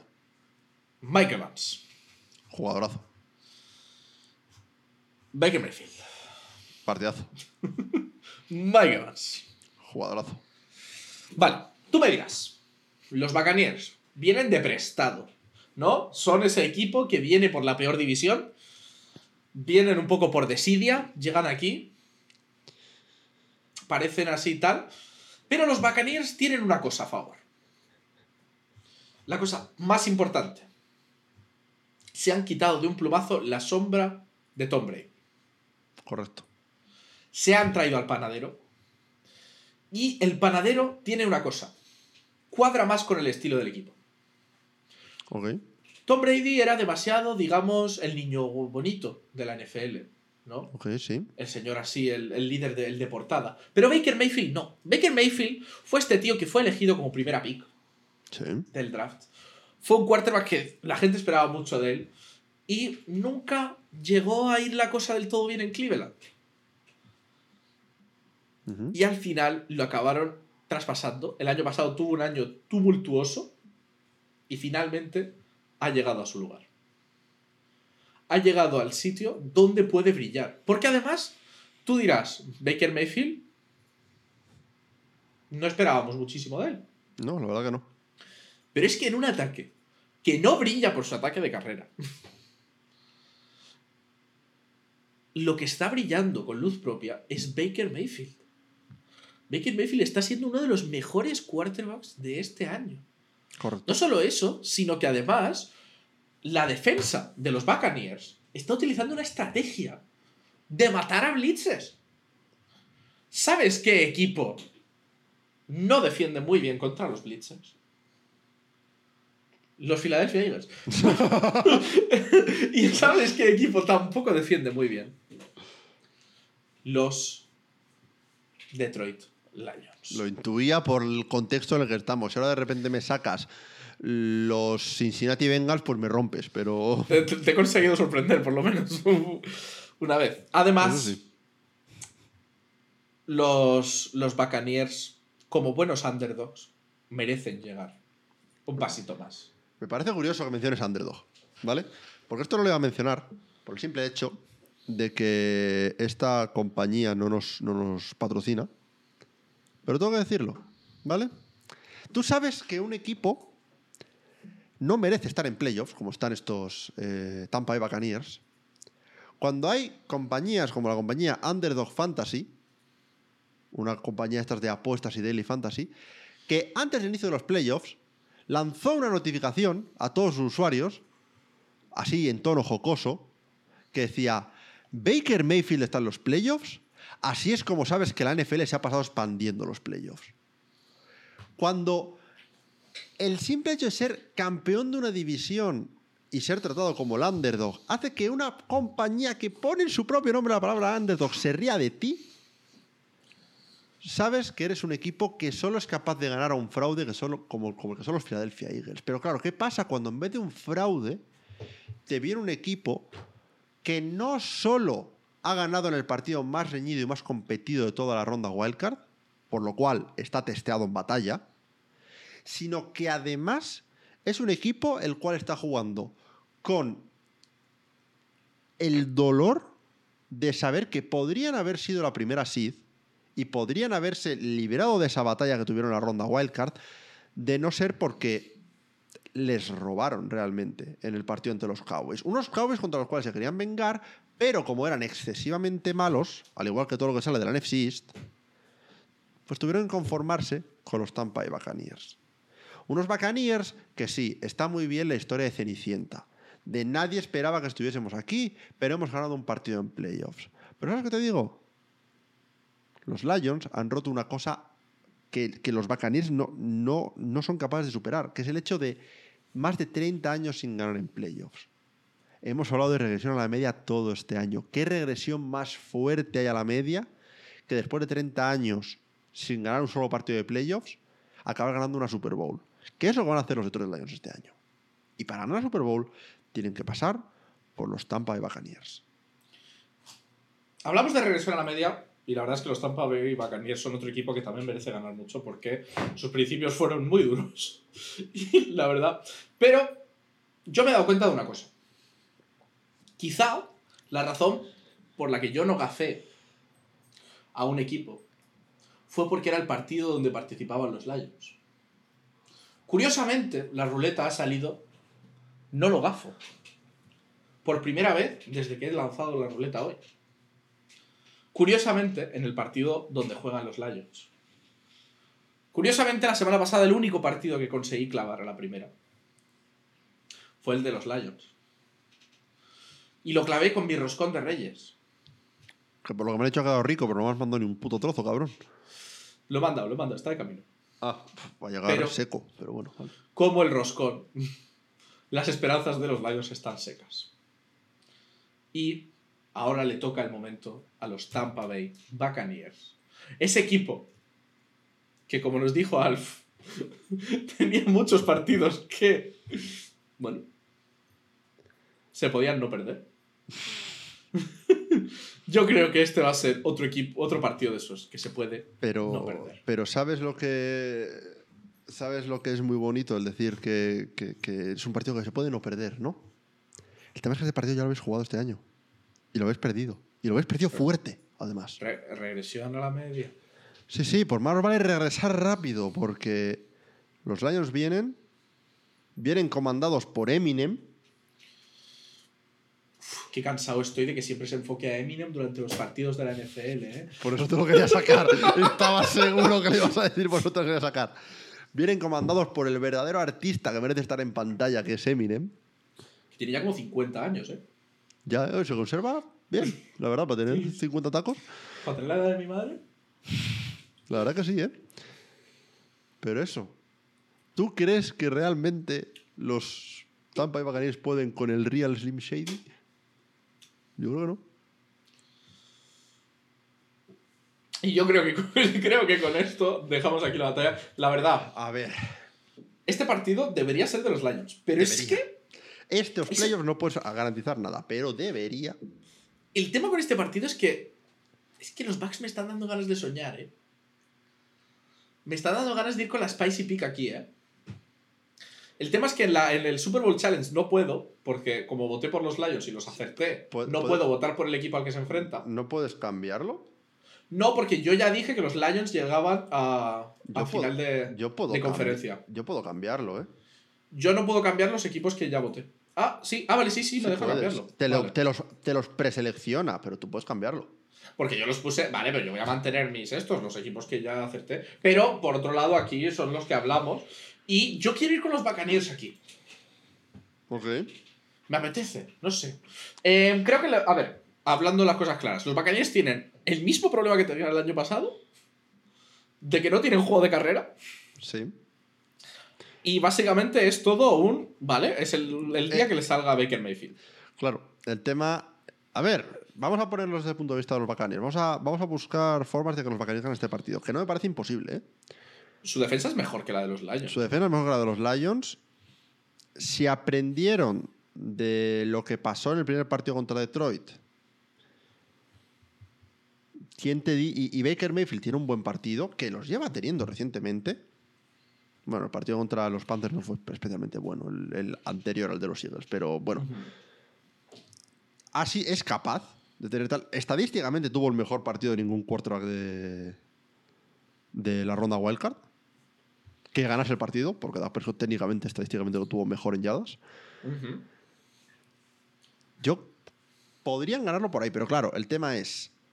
Es que también me apetece soñar con los Lions. Es que El tema es, claro, el tema es que los. Este, este es el partido de los es el año de los. Lions. Es el año de los Lions. Yo creo que. Yo es que tengo que ir con los Lions. Yo creo que eh, viendo lo preparados que salieron en el partido contra los Rams, que realmente ganaron el partido porque la primera mitad de los, de los Lions fueron muy superiores y luego los Rams como que fueron recuperando. Yo creo que los. Que los Lions son capaces de preparar un partido para ganar a estos Buccaneers. Que ganaron muy fuerte, ganaron muy sólido. Pero yo creo que se les acaba aquí la, la cuerda. Yo. Me has convencido, ¿eh? Yo tengo. Tengo una duty con los Lions. ¿eh? Tú tienes una duty con los Lions. Me salió el león, el roscón de reyes. Es verdad. Me salió este querido león y el rey. y yo no ser experto en interpretar sueños, pero creo que este simbolismo no tiene mucha posibilidad de interpretación. Y yo creo que dicho esto nos podemos pasar al último partido. Al boss final, al partido que verdaderamente yo creo que todos estamos esperando. Y que me cago en mis muertos, lo tuvieron que poner el domingo de madrugada. ¿eh? Sí, son muy perros. Son muy perros. muy Eh, perros. me, estoy, me estoy planteando muy seriamente ir con tres horas de sueño a currar el lunes siguiente. Hombre, a ver, si vas, me uno a ti. Te hago compañía. Este, este era a las doce y media, ¿no? Doce y media, doce y media solo. A ver, doce y media, es acabar a las tres y media. No está tan mal. Son cuatro horitas y media. A ver, acabamos de dar los te podcasts a la pico. trampa. Yo te estoy haciendo trampa, no trabajo los lunes por la mañana. Hijo de puta. Que acabo de pensar que es un plus para la Super Bowl, la verdad. Ya, yo, a ver, yo el día de la Super Bowl me voy a Tú te pedir. coges no me- vacaciones. eh, me, lo- me pido el día, pero. Pero bueno, vamos a, voy a presentarlo. Ha llegado el momento definitivo. La última batalla de playoffs de la ronda divisional. Buffalo Bills contra Kansas City Chiefs. Ha llegado el partido. Este partido yo creo que sí que era de los que podíamos predecir antes de empezar la temporada que iba a suceder. No a lo mejor en ronda divisional, esperábamos a lo mejor que fuese el final de conferencia. Pero el City Pero- cayó como cayó. pero tenemos dos de los grandes equipos de la AFC peleando y uno de los dos se va a tener que ir a casa. Kuro está aquí para defender a los Bills y yo estoy aquí para defender a los Chiefs. Antes de empezar, déjame simplemente hablar de lo afortunados que somos de tener el rematch del que muchos llaman el, mejor partido de la historia de la NFL. Ese partido entre, entre Bills y Chiefs de hace un par de temporadas en, en playoffs, que fue espectacular. Y ojalá este partido sea igual de bueno o mejor, si es posible. Un partido en el cual se fue, fue tan, fue tan impactante este partido que causó un cambio de normativa. Los Bills fueron robados de tal manera por no tener una oportunidad de contraatacar en overtime contra los Chiefs que la NFL vio el error de su reglamento, raro por parte de la NFL, e, hizo, e hizo un cambio Rarete, ¿eh? Rarete. E hizo un cambio que hace que en todos los partidos de playoffs, si ese partido se va a overtime, ambos equipos tienen garantizada al menos una posesión. ¿Qué mayor narrativa y qué mayor historia puede haber que el equipo que consigue conquistar a la NFL en los despachos, redimiéndose de su derrota ante el mayor rival que tiene dentro de la conferencia ahora mismo y llevándose la victoria y un pase más que merecido de Josh Allen y compañía a una final de conferencia. Una final de conferencia en la cual te puedo asegurar que Sean McDermott va a aparecer, va a aparecer vestido de señor de Al Qaeda porque va a empezar a meter las, las, lo- los símiles y paralelismos que no ha hecho en su vida este hombre. O sea, yo por ver el, el locker room speech que va a dar Sean McDermott antes de este partido y antes de la futura final de conferencia en la cual van a estar, yo pagaba. Y te digo, este partido se juega en Búfalo. Y Búfalo, pregúntalo a los Steelers, no es para nada un sitio fácil en el que ganar. La verdad, el temporal en los dos estadios ha sido Ya, digno la de verdad- la mención. verdad que sí. La, la verdad, creo que ninguno de los dos equipos está asustado por el tiempo. Pero bueno, yo creo que tenemos que empezar como siempre. Tengo que sacar mi ruletilla. Vamos a ver. Yo qué creo, que ya, pasa. ya- yo creo que ya puedes aprovechar y en lo que yo hago mi argumento, tirar de la ruleta, porque ¿Lo gafo o no lo gafo, Kuru? por estadística deberías no gafarlo, pero es tan gafe que lo gafas. Soy tan gafe que lo gafo. Pero esto me ayuda a dos cosas. La primera, a reforzar mi argumento de que los Buccaneers van a ganar, porque son el único equipo al que no he gafado. Ya, pero hacer, hacer refuerzos de argumentos retroactivos no Vale. vale este. Vale. Entonces, he gafado, gafo a este equipo si lo defiendo. Por lo cual yo creo que puedo hacer lo que hace mucha gente, que es utilizar un proxy. Es decir, voy a utilizar a una persona que no soy yo. Y no, no me voy a poner un bigote postizo y decir que soy yo. Eh, vale, mis opciones aquí ahora mismo son: te pones un bigote postizo, me has dicho ya que no. Tiras de IA, No, tampoco. tampoco. Eh, le preguntas a un libro sagrado. No, tampoco. Eh, usas el comodín de la llamada y finges una llamada, una grabación tuya poniendo una voz rara diciendo lo que ibas a decir ahora mismo. No, tampoco. Pero esa es buena, esa te la apuntas. sí, esa me gusta. Eh, pues no sé, sorpréndeme.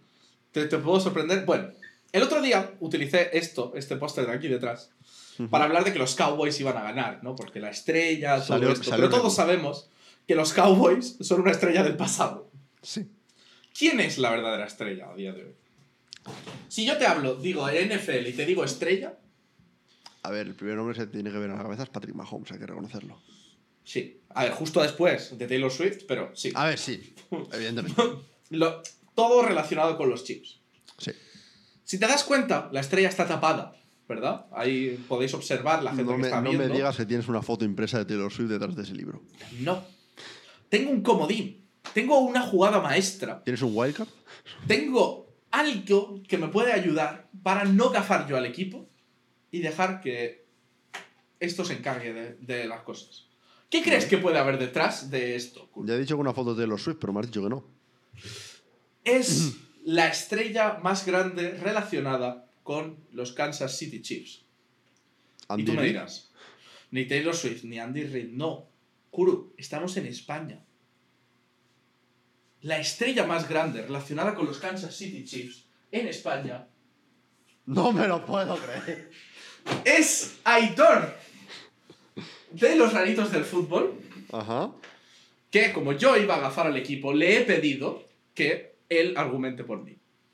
Así que, a partir de ahora, va a entrar Aitor, que me ha grabado un mensaje para el programa. Ok.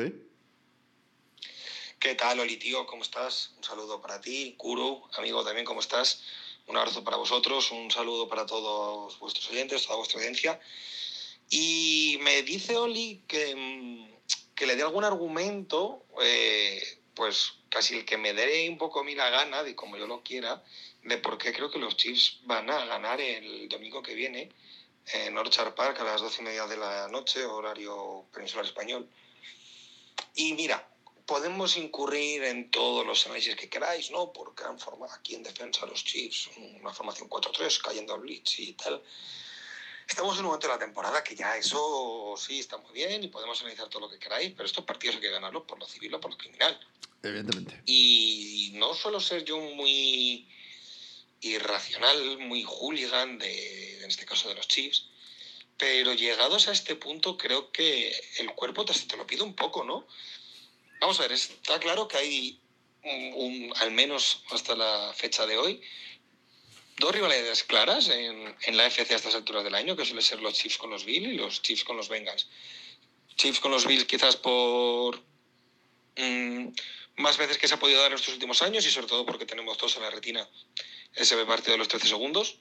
Y Bengals porque quizás sí que han sido los únicos que en aquella final de conferencia eliminaron a Kansas City. En cualquier caso, eh, creo, de verdad, al igual que con los Dolphins tenía cierto mal augurio, había algo que no me terminaba de gustar, ahora tengo mejor presagio y quizás por eso perderemos. Pero bueno, creo que estos partidos, si algo ha demostrado Kansas City este año, es que es un equipo mucho más físico y mucho más agresivo de lo que nosotros jamás hubiéramos llegado a imaginar cuando hubiésemos hablado hace seis meses atrás, siete meses atrás de, de este equipo. Recuerdo, recuerdo perfectamente tanto el partido de la Super Bowl como el partido precisamente contra los mismos Eagles esta temporada, que cuando los partidos Kansas City los ha llevado a ese terreno físico, a ese terreno agresivo, a ese terreno de ir a pegar al rival, de ser más fuerte con el rival, un poco esa actitud que hemos visto este año predominar en los Baltimore Ravens, han sido tan buenos como cualquier otro. ¿eh? Sí que es verdad que esa versión no la hemos visto muchas veces, pero esta vez yo creo que los Bills van con muchas bajas, ya lo vimos en el partido de esta ronda de Wildcard contra Steelers, que se le ha caído el equipo. Y yo creo que por ese punto va a ser donde Kansas City va a ir a pegar a, los, a los Bills desde las trincheras. Creo que en las trincheras somos mejores y creo que cuando estos partidos llegan a estos puntos, aquí gana, no sé si el más fuerte o el menos débil. Y creo que en ambos casos los Kansas City tienen cierta ventaja, cierta superioridad y también que yo creo que esto que dice en el primer partido de Mahomes en playoff fuera de casa, que a ver cómo le sienta esto, me vais a perdonar la expresión, pero yo creo que a Patrick le pone. Pasarlo muy bien en este programa, que esto ya se acaba, disfrutad tanto vosotros como toda vuestra audiencia de lo que queda y hablamos. Un abrazo. No hay más argumentos, señoría. Debo decir, aquí me has dado con un golpe bajo, ¿eh? Porque, primero todo, gracias, Aitor. No, no sabía que este hombre te había contactado para esto, pero vale, gracias. Eh, pero me has tocado la fibra sensible. ¿Por qué? Porque yo, a Aitor lo considero un amigo, ¿no? Eh. Es un muy buen amigo mío. Pero a ti te considero un hermano. ¿Cuál es el problema con eso? Hundir en la mierda a tu hermano es fácil. Ajá. Intentar hundir en la mierda a un amigo, encima cuando no te lo esperas, es más complicado. Pero lo voy a intentar. ¿Sabes qué te digo? Kaitor tiene mucha razón en una cosa. Estamos en un punto de la temporada en la que intentar argumentar con estadística, con, con esquema y con táctica es hablar de lo que ya sabemos. Hay que ser hooligan en esta situación. Y no me vas a decir que si hay un equipo que encapsula el significado de la palabra hooligan en la NFL, que no son los Buffalo Bills. Un equipo en el cual sus fans se dedican a hacerse toboganes de nieve mientras palean el estadio para que se pueda jugar el partido, que sus fans se tiran a través de mesas en llamas y que sus fans y su quarterback sobre todo tienen la misma actitud. Una actitud de que o paso yo o morimos los dos en el intento.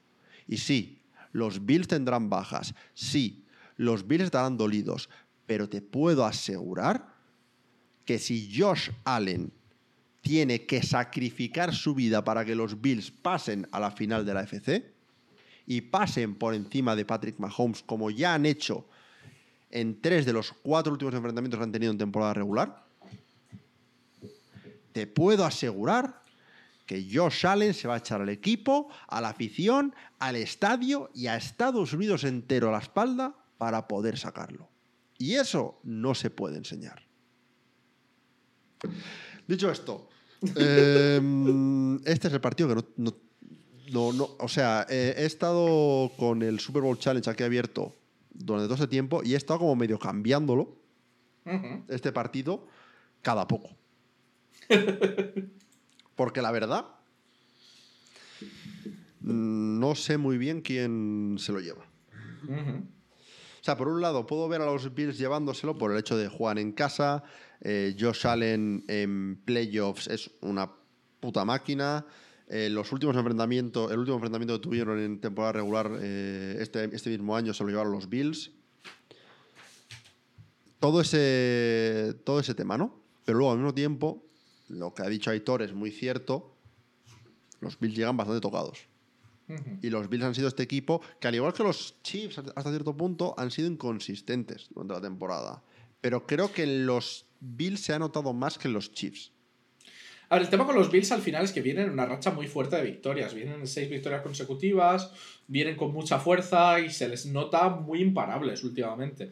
Por otro lado, los Chiefs, lo que me gusta a mí más de los Chiefs, por un lado, es la defensa, que está en un punto muy bueno y es lo que más les está dando el tiempo a poder generar jugadas de ataque. Y por otro lado, la propia experiencia. O sea, parece que Mahomes llega a, playoffs y es el chip de, mira, concentración a tope, estamos ahí. Incluso un equipo que tú decías es claramente disfuncional, le ha pasado por encima a, uno- a los Dolphins de una manera que dices tú. Vamos, como si fuese mantequilla. Mientras que pienso que los eh, Bills se han enfrentado a los Steelers. ¿No te da una sensación de que los Steelers son un rival más flojo? Sí, O sea, me da la sensación de que, que a los Dolphins los hicieron parecer malos, los Chiefs. eso es verdad. 100%. Yo, si pones a los Dolphins contra los Steelers, los Dolphins le pegan un paso también a los Steelers, probablemente. Sí. Eso es lo, lo que me da a mí la sensación. Entonces, me da la sensación de que es que pff, creo que son dos equipos que a ninguno de los dos se le puede descartar. No, para nada. Me da la sensación de que a nivel de años este debería ser el año que le toca a los Bills, digamos. Y yo ahora, Pero- mismo, ahora mismo, de todos los cambios que he ido haciendo, tengo puesto los Bills. Pero ¿es eso suficiente? Y No luego me viene el pensamiento intrusivo de no descartes a Mahomes en Es playoffs. que no puedes.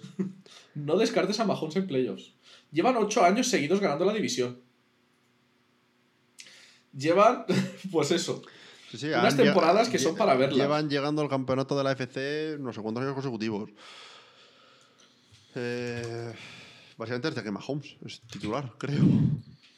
Es 2018, que- 19, 20, 21 y 22, sí. Desde que Mahomes es titular. Sí, tengo aquí. eh, me he abierto aquí, nos han enviado ya las cápsulas de, de divisionales de, de NFL. Sí. Eh, han ganado la división ocho temporadas seguidas. La segunda eh, streak más larga de división de la historia de la NFL. Eh, pueden ser el segundo equipo ever en eh, hacer seis campeonatos seguidos. En El llegar campeonato- a seis. en llegar a seis campeonatos seguidos. Que realmente el ganador de esto sería New England con ocho. Madre mía. Eh, pero sí, y bueno, y aparte ya eso, Andy Reid es un head Sí, coach bueno. que playoffs es... No y yo creo que como Chief, o sea, el equipo tenía un poco claro a quién se iba a enfrentar el siguiente. Sí. Yo creo que tenían claro que los Bills eran el equipo que les iba a tocar. Porque creo que el, el script en la, en la AFC ha sido un poquito más lógico. Ujú. O sea, al final tenemos a las- a la- en la FC tenemos a las eh, cuatro primeras seeds. Ujú. y, y si bien yo quería soñar con los Dolphins, o había gente pues, que soñaba con los Browns y tal, se han alzado al final los equipos que, digamos, tenían la combinación mejor de ataque y defensa. Y veremos a ver. Yo voy a ir con los Chiefs. Yo creo que lo justo para acabar los debates de esta semana es que uno vayamos con el equipo que hemos defendido y voy a ir con los, con los Bills. Estupendo. Aún Y así, con esto- mi Super Bowl Challenge eh, no cambia para las finales. Sigo teniendo a los Ravens como, y los 49ers y a los Ravens ganando todo. Ahí no me cambia la cosa. Y la verdad, lo último que quería yo decir respecto a, la- a las batallas estas de playoffs es gracias a Aitor. Mira qué bonito queda el gracias. logo así impreso. Sí, sí, la verdad que sí. Eh, por prestarse a esto, la verdad. ah, le he hablado cuatro horas antes de que empecemos a grabar el podcast. Y, y- No, a ver, a- Aitor otra cosa no. Y se ha Pero, portado. es- pero es capaz de, de sacarte un podcast on the spot sobre, sobre por qué. Sobre por qué tal. Y- Así que vamos. Eh, La verdad, me- Aitor, de verdad. Me ha solucionado el argumento. Sí, sí, sí, sí. Y, y además, pues eso, la verdad, eh, iba a hacer una entrada de que entre la China, pero al final Oh, decidido no. cambiar un poco el, eh, el script. Pero Oh, no. eh, me ha parecido pues una buena manera de, de cerrar estas batallas. Pues sí. Y yo creo que con eso dejamos cerradas nuestras batallas de playoffs. Por repasar las picks, eh, Sí. tenemos en Bueno, que no sé si quieres hacerlo como lo hacemos siempre, os lo digo directamente. Porque solo Sí, en eh, eh, es, es muy fácil. Vale, eh, Ravens Texans. Ravens, 49ers Packers, 49ers, Lions Buccaneers Lions, y Bills Chiefs. Bills. Chiefs. Y tenemos que cerrar nuestro Super Bowl Challenge porque hay que volver a marcar, marcar Yo lo, aquí. lo dicho, yo es que me quedo y- realmente igual que estaba. Baltimore y, San Francisco pasan y gana Baltimore. Yo, claro, yo tengo aquí. Ah, vale, no, yo voy a, voy a, voy a ser un poco spicy. ¿Vale? Voy a poner que pasa Chiefs contra Lions. Vale. Y se llevan los- la Super Bowl los Lions. Vamos, entonces lo que vamos a tener va a ser o Baltimore contra Lions o San Francisco contra Chiefs. Exactamente. Vale, perfecto. Eh, Eh, pues, nada, pues ahí está, ahí estaría. Y la verdad, eso es un poquito todo. Mira, una, es- una cosa que acabo de leer justo ahora en Twitter a, a Yayo. Sobre todo el tema de Jason Kelsey que hablábamos antes, Sí.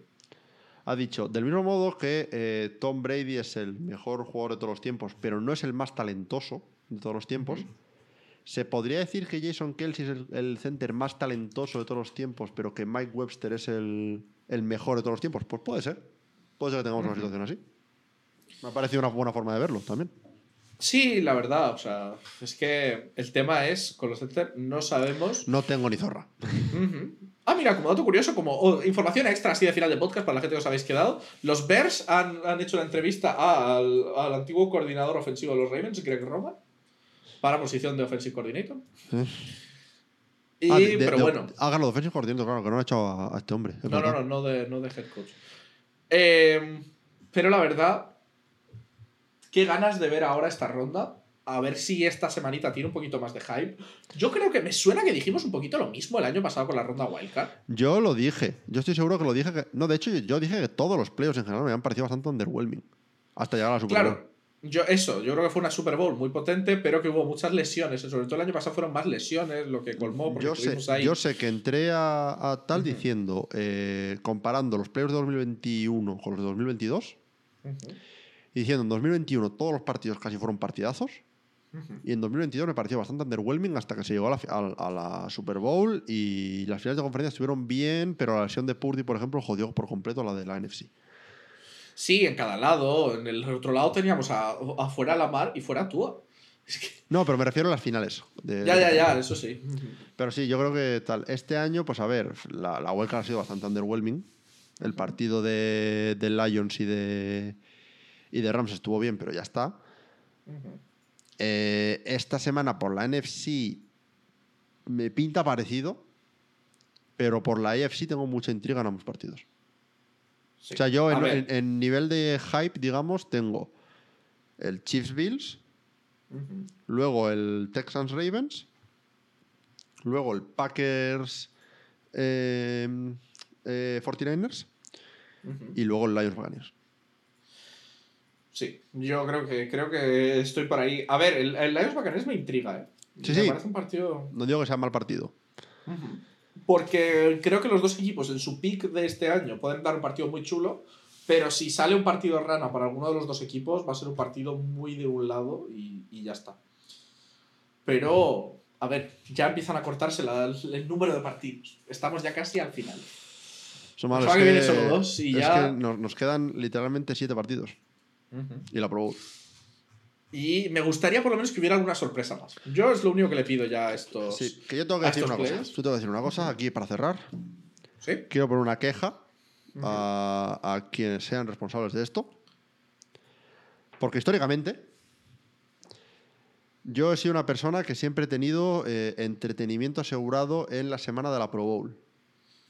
Porque históricamente, o vamos, de forma reciente, ¿qué cae el fin de semana de la Pro Bowl? El Royal Rumble.